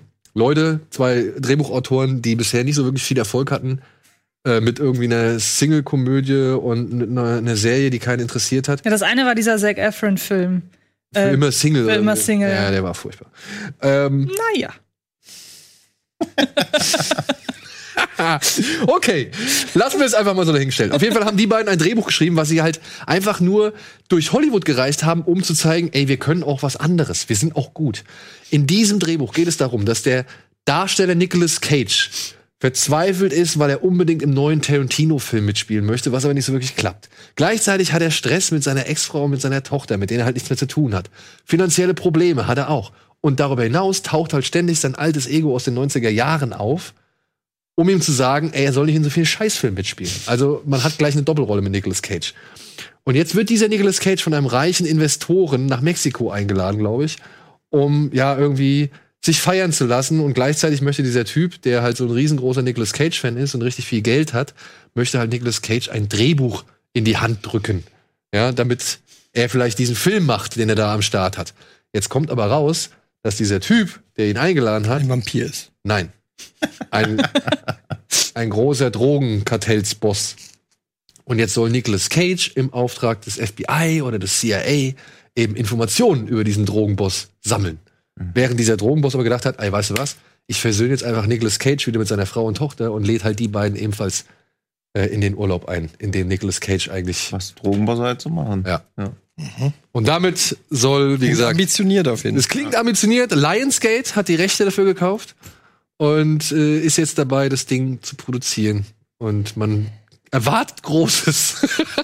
Ja, klingt so ein bisschen, also wie dieser Jean-Claude Van Damme-Film so ein bisschen. JCVD. Und gegen John Malkovich, wo Jean-Claude Van Damme sich selbst spielt und in Banküberfall Jean-Claude. Van Johnson, ne? Oder meinst du? Nee, Oder heißt JVC. Ah, nee, weil, weil in, in JCVD. in JCVD, ja. JCVD. aber in Van Johnson hat er ja auch so ein bisschen. Ja. Das ist ja die. Serie, die darauf basiert. Also kann schon funktionieren. Das ist halt vielleicht irgendwann zu überladen, weil es ist ja immer so das bisschen das Problem von diesen selbstreferenziellen Sachen, dass die sich dann auch schnell abnutzen. Also erst findet man es mega gut. Ich erinnere nur an deine Wahrnehmung von Queener Grass, dass man so 60 Minuten sich totlacht und dann denkt man irgendwie, okay, jetzt hat sich's ein bisschen ausgenutzt, abgenutzt. Ja. Ja, ja, ja aber Aber Ja. ich, mich freut's, also, ja, dass, habe ich auch, ja. mich freut's, dass Nicolas Cage so, Ja. so gut im Dass Geschäft man da ist. natürlich wieder mit ins Geschäft zurückkommt, ist natürlich eigentlich auch irgendwie Quatsch, als ob da Leute, also das ist ja viel, wie willst du das irgendwie in einen Trailer unterbringen oder in einem Satz erklären? Mhm. Also John Malkovich ist auch nicht durch Beyond John Malkovich zurückgekommen. War aber auch nie Muss- weg, das ist ja, der Unterschied. Genau, Ja, musste er aber- irgendwie zurückkommen. Ja. Ja, ja. Aber war auch nie so richtig da. Nö. Aber man dachte es immer. Ja, Und jetzt ist er ganz weg. ja, John Malkovich? also Ja, gefährliche Liebschaften so- ist schon eine Weile her, ne? Ja, ist eine Weile her, aber der hat trotzdem immer gearbeitet. Ja, ja, aber aber er war halt nie so, so, aber es war jetzt noch- keiner, der einen Film verkauft hat, würde ich sagen. Keiner hat reingesagt, oh, dann gehe ich rein, was ist mit John Malkovich? Also in Cyrus the Virus fand ich ihn großartig. Da bist du aber wegen Nicolas Cage reingegangen. Das- so schließt sich der Kreis. Nein, alles gut. So, und dann haben wir noch eine News, ähm, da bin ich nicht so ganz sicher. Ich habe mich jetzt irgendwie durch mehrere Seiten, was ich, Deadline und so gearbeitet. Denn es gibt den sogenannten oder das sogenannte Paramount-Dekret oder den Paramount Case. Der wurde 1948 beschlossen und hat dafür gesorgt, dass verschiedene Studios keine Kinos besitzen dürfen oder auch nicht mehr durch dieses Blockbooking besetzen dürfen. Das heißt, Blockbooking war, hey, du willst, weiß ich nicht, vom Winde verweht, dann musst du jetzt aber auch noch den, den und den Film nehmen. Also war so gesehen ein Kino komplett durch ein Studio besetzt. Das ist tatsächlich hier in Deutschland gang und also tatsächlich noch, äh, sag ich mal, wird es hier praktiziert, aber nicht so in krassen Ausmaßen wie in Amerika. Und ja, jetzt äh, droht, und ich habe jetzt, wie gesagt, nicht genau rausfinden können, ob dieses Gesetz schon gekippt ist. Es gibt Newsseiten, die sagen, das Gesetz ist jetzt schon gekippt worden. Und es gibt aber auch Newsseiten, die sagen, es steht, also es ist, steht zur Debatte, dass es gekippt wird. Das heißt also, dass jetzt Filmstudios demnächst in der Lage wären, eigene Kinoketten zu betreiben, beziehungsweise eigene Kinos irgendwie äh, sich zu kaufen, um dort ihre Filme zu auszustrahlen oder eben halt, dass man wieder in der Lage ist, sag ich mal, mehrere Filme gleichzeitig in ein Kino zu bringen oder das Kino zu zwingen, gleich mehrere Filme gleichzeitig zeigen zu müssen. Jetzt hat aber auch der betreffende Staatsanwalt oder, oder was weiß ich, Anwalt, der damit zuständig ist, der, also der halt sagt, das ist ein veraltetes System, deswegen muss es überdacht werden, hat aber auch gleich hinzugefügt, das soll aber trotzdem nicht irgendwie in alte Mechanismen verfallen und man möchte halt schon darauf achten, dass hier ähm, ein bisschen nicht mehr dieselben Zustände herrschen wie früher. Nichtsdestotrotz befürchten halt ziemlich viele Leute, dass es ein sehr einschneidender Schnitt ist für gerade die amerikanische Kinolandschaft, weil somit ganz kleine Programmkinos eben aus dem Programm gedrängt werden. Ja? Also ich weiß nicht, du hast dich ein bisschen Ja, also reingelesen? so wie ich es verstehe, ist es noch nicht gekippt. Und auch dann würde ja das Kartellamt oder so immer noch, also wenn man sieht in Deutschland, wie lange das dauert, dass Sinister will Cinemax, äh, Cinemax will Sinister übernehmen, das geht ja auch jetzt schon über ein Jahr. Es gibt immer noch keine Entscheidung, ob das irgendwie passiert. Und in Amerika ist das ja nochmal eine ganze Spur krasser. Also klar können die dann wahrscheinlich irgendwelche Kino, aber sie werden ja keine neuen Kinos aufmachen, weil das wirtschaftlich ja eigentlich reiner Selbstmord wäre in so einer ständig sinkenden Kinolandschaft. Und wenn dann da Netflix sich so eine kleine Kette mit 30, 40 Kinos übernimmt, why not? Also Könnte ich mir halt auch vorstellen, dass das für Netflix vielleicht äh, von einigen und Interesse wenn man das jetzt in Deutschland sieht, also das ist ja auch so ein diese dieser ganze Boykott von Irishman im Kino. Also ich meine, läuft er in Hamburg, läuft er im Savoy. Ja. Ja, in Berlin läuft halt in drei von mir sehr geschätzten, aber trotzdem natürlich kleinen Runzelkinos. Das, also er läuft halt in keinem Multiplex. Und da ist ja auch die Argumentation, ja, wir machen das nicht, weil Netflix uns das Auswertungsfenster nicht gibt. Also müssen alle Leute, die den Film sehen wollen, sich Netflix-Abo holen, obwohl da die Kinos ja die Chance hätten, den Leuten mal zu zeigen, warum das Kino geil ist, indem sie einfach den Film da drin zeigen und sagen, ja, wenn ihr Kino haben wollt, müsst ihr halt hierher kommen, nur hier wird's so wirklich geil. Und da muss ja auch irgendeine Gegenbewegung geben. Also warum soll sich jemand wie Netflix abhängig machen von irgendwelchen Kinobetreibern, ob sie jetzt Irishman zeigen oder nicht? Ich glaube, die wahrscheinlicher ist, dass es irgendwann Netflix-Kinos gibt. Also, dass du wirklich Ja, ja. Netflix so eine Art äh, Cineplex kauft und da laufen Ja, eben. und da laufen dann die geilsten neuen ähm, Netflix-Filme als Premiere für eine Woche. Hm. Könnte ich mir vorstellen, warum nicht? Ja, und vor allen Dingen müssen sie ja ihre Sachen immer im Kino zeigen für die ganzen Awards. Dann hast du einfach dein eigenes Kino, brauchst du auch nicht viele. Also es wird ein reines Prestige-Projekt sein. Dann können sie ja die neueste Technik ausprobieren, müssen sich da nicht mehr irgendwelche, also vielleicht machen sie ja auch irgendwelche 120-Frame-Filme. Und dann haben sie halt das alles in ihren Kinos, niemand muss mehr in die anderen Kinos gehen. Also das könnte ich mir schon eher vorstellen. Mhm. Aber dass da so. Ja, und aber auch als nette Alternative. Ne? Mhm. Also wenn du jetzt mal sagst, ey, ich habe mal Bock, einen Netflix-Film im Kino zu gucken oder so, dass du dann halt ein Lichtspielhaus hast, das zum Beispiel halt eben nur auf das Ja. Netflix-Programm irgendwie bezogen ist. Vielleicht könnte man dann ja auch irgendwie Deals machen, dass Netflix Sachen, die sie gerade im Programm haben, irgendwelche älteren Sachen, Mhm. die sie gerade eingekauft haben von dem und dem Verleiher, dass sie die noch mal ausstrahlen zum Beispiel. Da können sie Das bestimmt wahrscheinlich auch, auch wieder eine ganz bucklige rechte Situation. Ja, aber- ich glaube, das ist eine reine Imagepflege. aber auch, bucklige rechte Situation, ne? Das, der, dieses Dekret oder Decrease, wie ja, es damals hieß, wieder um Thüringen. Ich wollte John Björn Höcke sagen. Äh, das war tatsächlich damals abgeschlossen mit den Filmstudios Paramount, Warner, 20th Century Fox, Columbia und United Artists. Hm. Disney war nie mit drin. Hm. Deswegen konnte Disney auch die ganze Zeit das machen, was Disney gemacht hat und wurde niemals von diesem, von Hm. Ja, diesem das ist halt. Ja. Ding belastet, so, ja. Also von diesem, von diesem Case. Hm. Das ist schon, aber ja. Ich sehe über kurz und lang auch Disney-Kinos. Vor allen Dingen dürfte Disney, können ja in den Freizeitpark auch einfach ein Kino reinbauen. Das hindert sie ja auch keiner schon, und sie ja. machen es ja auch nicht. Also. Ja, Captain EO. Ja, aber sie könnten quasi in jeden Freizeitpark oder direkt daneben bauen sie ein Kino und dann kommen da halt die Filme einen Tag früher. Aber wenn warte du mal, wo war denn da das? bist. Im Legoland. War das Hm. nicht im Legoland? In Dänemark, wo es auch ein Kino gab, wo dann ein Lego-Movie lief und so? Ja, da liefen halt nur die ganzen Genau. Lego-Sachen. Ja, eben halt so, so eine ja Marketing, schon- reine es geht schon in die Richtung, Marketingmaßnahme, weil ich glaube, wieso soll sich ein Kinostudio sich das antun? Also was du da irgendwie noch an Immobilien, also was du da an, an Kosten dann einfach noch reinnimmst, Mhm. gerade jetzt, wo alle immer mehr diversifizieren und immer mehr sich auf ihr Kernbusiness konzentrieren, machst du, glaube ich, nicht noch eine Kinokette nebenbei auf. Aber du, vielleicht kannst du dich in eine bestehende investieren. Ja, oder mit IMAX-Partnern oder so. Netflix plus IMAX. Ja, Seht sowas. schon das Also- Logo, beide haben ein X am Ende. Ja. Mega. Ja. Oder so von oben, so. Ja, das dachte ich auch gerade, ja. Ganz gut. Aber apropos Disney, können wir direkt Nee, wenn ihr die Idee wollt. apropos äh, Disney, ne? Äh, können wir ja direkt weitermachen. Ah nee, müssen wir zum Ende kommen? haben wir Ah. keine Trailer mehr oder was? Ich Naja. bin nicht nur wegen den Trailern hier. Disney Plus. Na guck da, hier. Zack. Mega. ist, als ob einer noch mal einen Coin eingeworfen hat. Geil. Disney Plus, sensationeller Start. Weit übertroffen das, das Startergebnis oder beziehungsweise die Abozahl, die man am Anfang angepeilt hat. Ja, ist die Frage, Aber wie die Frage ist natürlich, wie lang bleiben diese Leute bestehen? Gucken sie sich wirklich nur die Testphase an oder sagen sie halt spätestens mit dem Ende von Mandalorian, was ja noch dieses Jahr sein wird, ach ja, mehr muss ich jetzt erstmal nicht gucken. Denn es gibt ja auch schon einigen Grund zum Ärger. Unter anderem haben sich Fans sehr vehement darüber beschwert, dass die Simpsons in ihrer Ausstrahlungsform beschnitten werden. Also, dass man das 4 zu 3 Format auf 16 zu 9 Mhm. gecroppt hat oder beziehungsweise beschnitten hat, sodass wirklich am oberen oder unteren Bildrand Gags verloren gehen. Aber da hat Disney jetzt darauf reagiert und hat gesagt, ey, kommt wieder. Also wir bieten es dann auch in 4 zu 3 an, also in der alten Fassung. Dann gab es eine neue Version von Star Wars, mal wieder. Ja, da war dann halt auch irgendwie so ein bisschen. Irgendwann ist nicht mehr die Frage, ob Greedo oder ein Solo schon First Shot, sondern irgendwann ist es, they dis just dis they had a discussion.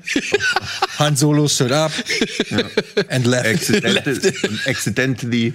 Weil keiner stirbt. Das wird einfach umgeschrieben. Oder Greedo hat einen Herzinfarkt oder so. Irgendwann schießt auch keiner mehr in Star Wars, es kämpft auch keiner mehr in Star Wars. Und irgendwann heißt es auch nicht mehr Star Wars, sondern Star Peace. Ja, und dann gab es aber auch noch eine kleine äh, Kontroverse. Da haben sich wohl ziemlich viele Leute aufgeregt, dass Disney Plus unter anderem Gargoyles, die Zeichentrickserie, kennt ihr die noch? Mhm. Mit ins Programm genommen hat, weil in dieser Gargoyles-Serie gibt es wohl eine umstrittene Folge, wo einer der Gargoyles mit einer Knarre von der Polizistin rumspielt und daraufhin wird die Polizistin angeschossen und man sieht sogar ein Bild, wie sie in einer Blutlache liegt. Und dann wird am Ende gesagt, hey, deswegen, liebe Kinder, wenn ihr die Waffe eurer Eltern nehmt, Von der Polizistin klauen. dann müsst ihr immer schön vorsichtig sein. So. Ja. Und das hat damals wohl einige Leute auf die Barrikaden gebracht, sodass diese Folge aus den bisherigen Erscheinungsformen rausgenommen wurde. Disney Plus hat es jetzt wieder mit reingenommen. Und es gab wieder ein bisschen Empörung, aber sie haben gesagt, nein, wir stehen dazu. Genauso stehen sie eben zu diesen, wie soll man sagen, ethnisch Oder bedenklichen. stehen sie ja eben nicht. Also so, also sie sagen ja, es ist ein bisschen outdated. ja, ja. Aber sie lassen es drin. sie lassen ja, es sie drin. lassen es drin, aber Warner schreibt, das war zur damaligen Zeit schon rassistisch. Wir wussten es aber nicht besser. Jetzt ist es gar keine Entschuldigung mehr dafür. Wenn sie so schreiben, ja, okay, dass die Sklaven haben, ist halt ein bisschen outdated. Also, also Disney, wenn du dir Warner, was die vor die Serien davor schreiben, wo irgendwas drin vorkommt und Disney, das ist schon Warner, in welchem Kontext? in dem Dings, wie heißt das denn von denen? Muss Animaniacs? ich, Ach, haben die auch Nee, eigenen haben auch- Streamingdienst? Looney Tunes oder was? bei irgendwas von denen war es. Oder jedenfalls, also ich, das muss ich auch nochmal Achso, raussuchen. also Warner hat einen eigenen Streamingdienst, bei dem gab es Nee, aber bei irgendwo stand es auch davor und dann war so ein Vergleich, ich habe es auch noch auf Twitter gesehen, dass halt Disney outdated schreibt und die halt, also das gar nicht benennen und so sagen, das ist ja nicht outdated, das war auch damals schon rassistisch. Also das war, das war noch nie okay. Man wusste halt nur nicht, dass das falsch ist in dem Maß und deswegen finde ich die Formulierung halt ein bisschen so, so irgendwie, ja, ja, wir haben einen Fehler gemacht. Aber Ich weiß halt tatsächlich nicht genau, um welche Details es geht. Naja, unter anderem geht es zum Beispiel um Filme wie Dumbo. Genau, bei dem, aber was war denn? Der war gar nicht dumm. Ja, er war ein bisschen flach. Ich habe das bei Dumbo, ich- ich weiß, dass Dumbo als Titel genannt wurde, aber ich habe bei Dumbo nicht das Detail im Kopf, worauf Da geht's, sich da gibt's beziehen. vier Krähen. Genau, ja. Und diese vier Krähen werden halt wirklich eindeutig als Afroamerikaner, Okay. sag ich mal, dargestellt, weil unter anderem eine der Krähen tatsächlich Jim Crow heißt, was früher halt einfach ein Begriff war für Afroamerikaner. Also ein abfälliger Begriff. Okay. Und diese Krähen singen dann halt auch über, ich weiß nicht, über ihre, sag ich mal, un, über ihr Ungebildetsein und über ihre, weiß ich nicht, Alkoholprobleme und so. Und das fand man schon damals ziemlich eindeutig gegen die schwarze Bevölkerung gemünzt. Diese Szenen sind nach wie vor drin. Disney sagt halt so, wir wissen, dass es nicht der Zeit entspricht und dass sich die Sachen geändert haben, aber sie wollen es jetzt halt auch nicht rausnehmen, sondern, also, und sie begründen es unter anderem mit dem Punkt, dass sie halt, ja, diese Verfehlungen nicht irgendwie schön kürzen wollen. Also sie wollen halt schon zur Vergangenheit stehen und sagen, dass da halt Fehler gemacht worden sind oder dass es halt damals einfach so gehandhabt wurde, aber sie wollen es jetzt nicht schön retuschieren oder sowas, dass man halt Geschichte dadurch verändert. Das ist, ja, äh, ist Ja. auch meiner Ja, Meinung aber bei Dumbo steht, es mag, also es mag irgendwie outdated äh, Darstellung von Kultur enthalten. Bei Looney, Looney Tunes von äh, Warner steht, das ist ein Produkt dieser Zeit. Da werden ein paar ethnische und rassistische Vorurteile enthalten sein, die damals aber commonplace waren. Das war damals schon ist auch falsch heute. Und es repräsentiert nicht mehr den Blick von Warner Bros. auf die Gesellschaft, aber diese Cartoons sind halt ein Produkt ihrer Zeit, deswegen haben wir nichts rausgenommen. Und wir wollen auch nicht so tun, als ob diese Vorurteile niemals existiert haben. Oder als hätten sie nicht diese Vorurteile aufgegriffen. Ja, ja, und dann, also Disney sagt outdated cultural elements, cultural depictions und sie sagen racial Vorurteile. Also das ist schon, allein, dass das Wort racial fällt und ethnics und nicht irgendwie cultural. Das, also finde ich schon, wenn man sowas gemacht hat und einsieht, dass es Kacke ist, sollte man es auch nicht so komisch umschreiben. Ja, Trotzdem weiß, glaube ich, jeder, was gemeint ist. Ohne jetzt Partei für eine der beiden Seiten gre- ergreifen zu wollen, aber ich glaube, am Ende sagen beide, glaube ich, dasselbe aus. Vielleicht muss bei Disney noch mal ein PR-Mensch oder so drüber gehen, aber Das ist halt so ein bisschen Framing, also so irgendwie, ja, das war damals ein bisschen doof, während es halt einfach, es ist halt einfach rassistisch. Und auch nicht in so einem Maße, dass man den Leuten, die es gemacht haben, Böswilligkeit unterstellen kann. Das ist ja wirklich so ein Produkt der Zeit. Aber wenn man es jetzt erkennt, dass das nicht richtig war, kann man halt auch sagen, das war ein Fehler. Ja. Und nicht sagen, ja, okay, das it may. Also auch it may, dass es irgendwie so dem Zuschauer überlassen ist, ob das wirklich so ist. Gut, vielleicht wird es noch den einen oder anderen So. Zuschauer geben, der sagt, ja, ist Ja. doch vollkommen korrekt so. Also, aber generell finde ich schon gut, dass überhaupt Ja. darauf hingewiesen wird. Holen wir uns Disney Plus? Ja, Ja. ich denke schon, ja. Klar. Also, ich finde auch, was ich gelesen habe, was da so an ähm, Filmen und Serien ist, da ist schon vieles dabei, was mich interessiert. Ähm, gerade auch die alten Zeichentrickfilme und so, wobei ich habe mir die gerade auch alle per DVD, auf DVD, ich habe mir alles auf DVD geholt, alle Pixar-Filme, alle alten Zeichentrickfilme. Ähm, aber gerade, ich meine, wenn du Kinder hast, finde ich, ist das fast, kommst fast nicht rum. Und Mandalorian halt sowieso.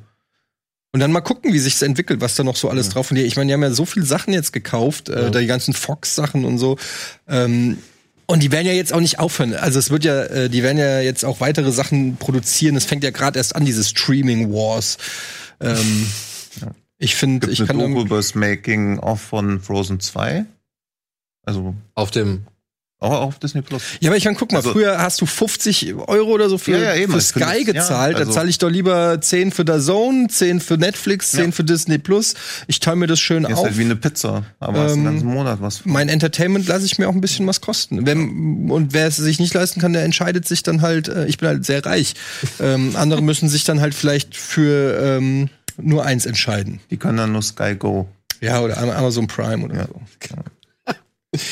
Ja, aber ich finde das auch, also zumal ja auch wieder dieses Account-Sharing, also wohl offiziell sollen es sieben Account-Möglichkeiten geben. Hm. Wenn ich da jetzt nicht ein gefährliches Halbwissen und einfach mein Maul lieber gehalten hätte, jetzt so gegen Ende der Sendung.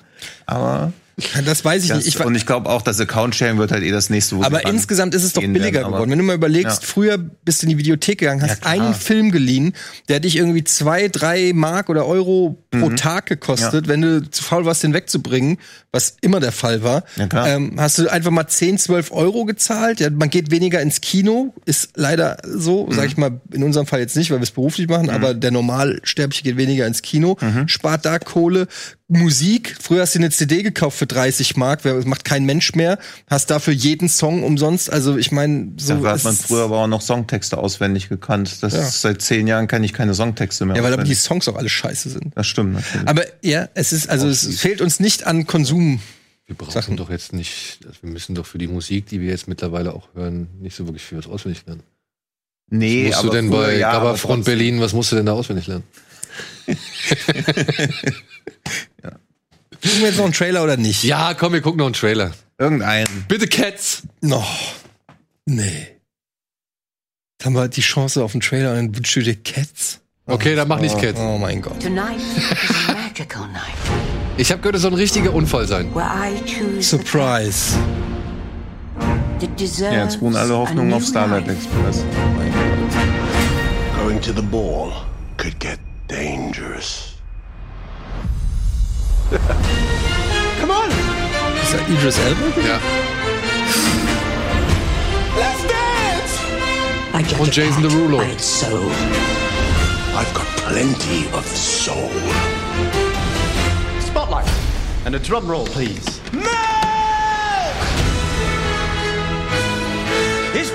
Könnte jetzt auch Avatar 2 sein.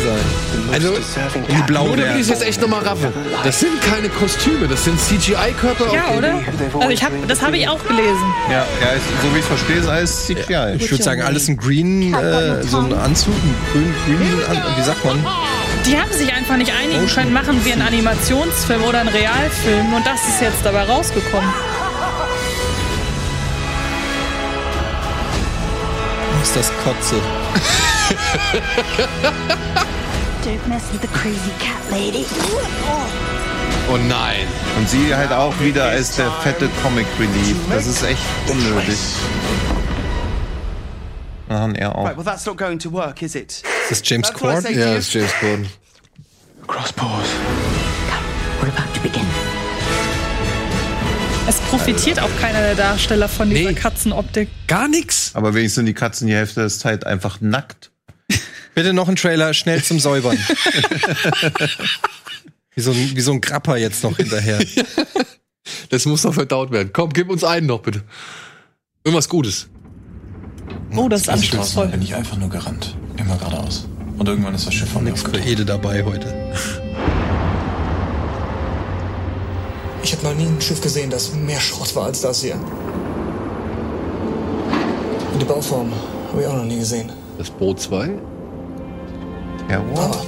Ach, ist es, oder ist das das letzte Land? Offensichtlich. Nee, ne? Was ist das hier? Ach, das ist dieser Science, das ist dieser deutsche Science-Fiction-Film? Ich habe mal in der Werft gearbeitet. 301, sofort Meldung geben, das ist ein Befehl. Komm zurück! Hier stimmt irgendwas Den nicht. Trailer habe ich Ulrich geschickt und er hat gemeint, genau so was wir auch machen. Du hast doch gesagt, wir hätten so lange Zeit, bis der Sturm sich gelegt hat. Ich habe mich geirrt. Ist das Triebwerk klar?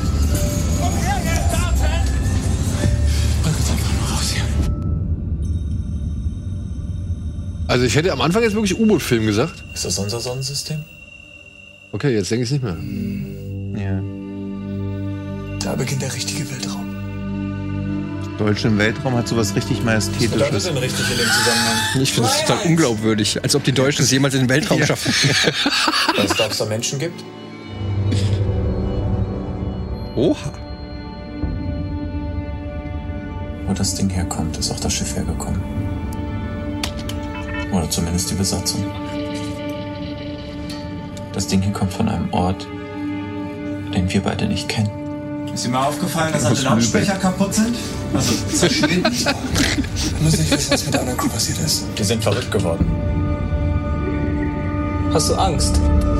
Ich hab gar nichts. Bisschen Pandorum, oder? Genau. Und, und Event Horizon mit Wir haben der. wir beide gar nichts. Was, was wollen wir denn hier?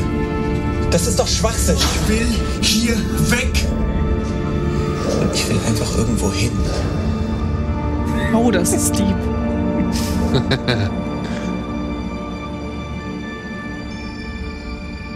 Es gibt keinen blauen Himmel. Keine Wiesen. Keine Seen. Was war das denn jetzt? Keine Bäume. Ist das noch ein Trailer oder schauen wir schon Ja, den ich Film? hab auch Alles irgendwie. nicht. Auf jeden Fall besser als Cats. Ja? Ja, aber trotzdem habe ich mehr Bock auf Cats. Äh, Also, Action. ich glaube halt auch, dass der funktioniert, aber man denkt dann auch wieder, ey, wenns Budget so eng ist, warum macht ihr das dann?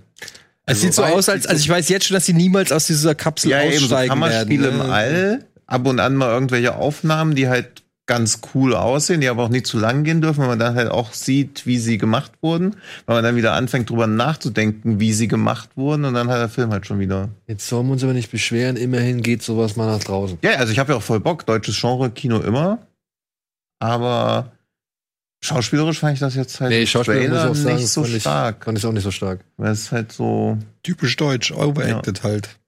Sollen wir noch mal Bad Boys 3 gucken? nach also gibt's einen neuen? Oder den wieder, wo ne, nein, neuen Trailer, wieder, wo er die Tür gegens Auto haut. Ich weiß, es ist ja, ich habe nur mitbekommen, es gab einen letzten und. Oh äh, Gott. Es gab einen neuen. aber ha- hast du den? Du hast ja auch den Six Underground Trailer gesehen, ne? So, das nochmal. Mit, mit Ryan Reynolds, der jetzt auf Netflix kommt. Ja, Der ja, ja. Backfilm. Können wir nicht mal Michael Bay. Fortress gucken? Der ist doch jetzt auf Netflix draußen. Da geht wieder ein riesen milliardenschwerer China-Film komplett auf Netflix unter. Aber der ist schon länger draußen. ja, Nee, die blinken aber, schon, wir müssen. Ja, Ja. wir müssen zu Ende kommen. aber da, ja. Dankeschön, Dankeschön, Dankeschön. Namaste. Liebe Freunde, vielen Dank fürs Zuschauen. Ihr kennt den Deal. Schaut Serien, schaut RBTV, geht ins Morgen. Kino.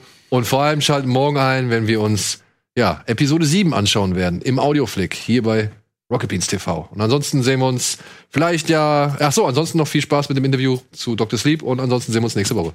Tschüss! Tschüss.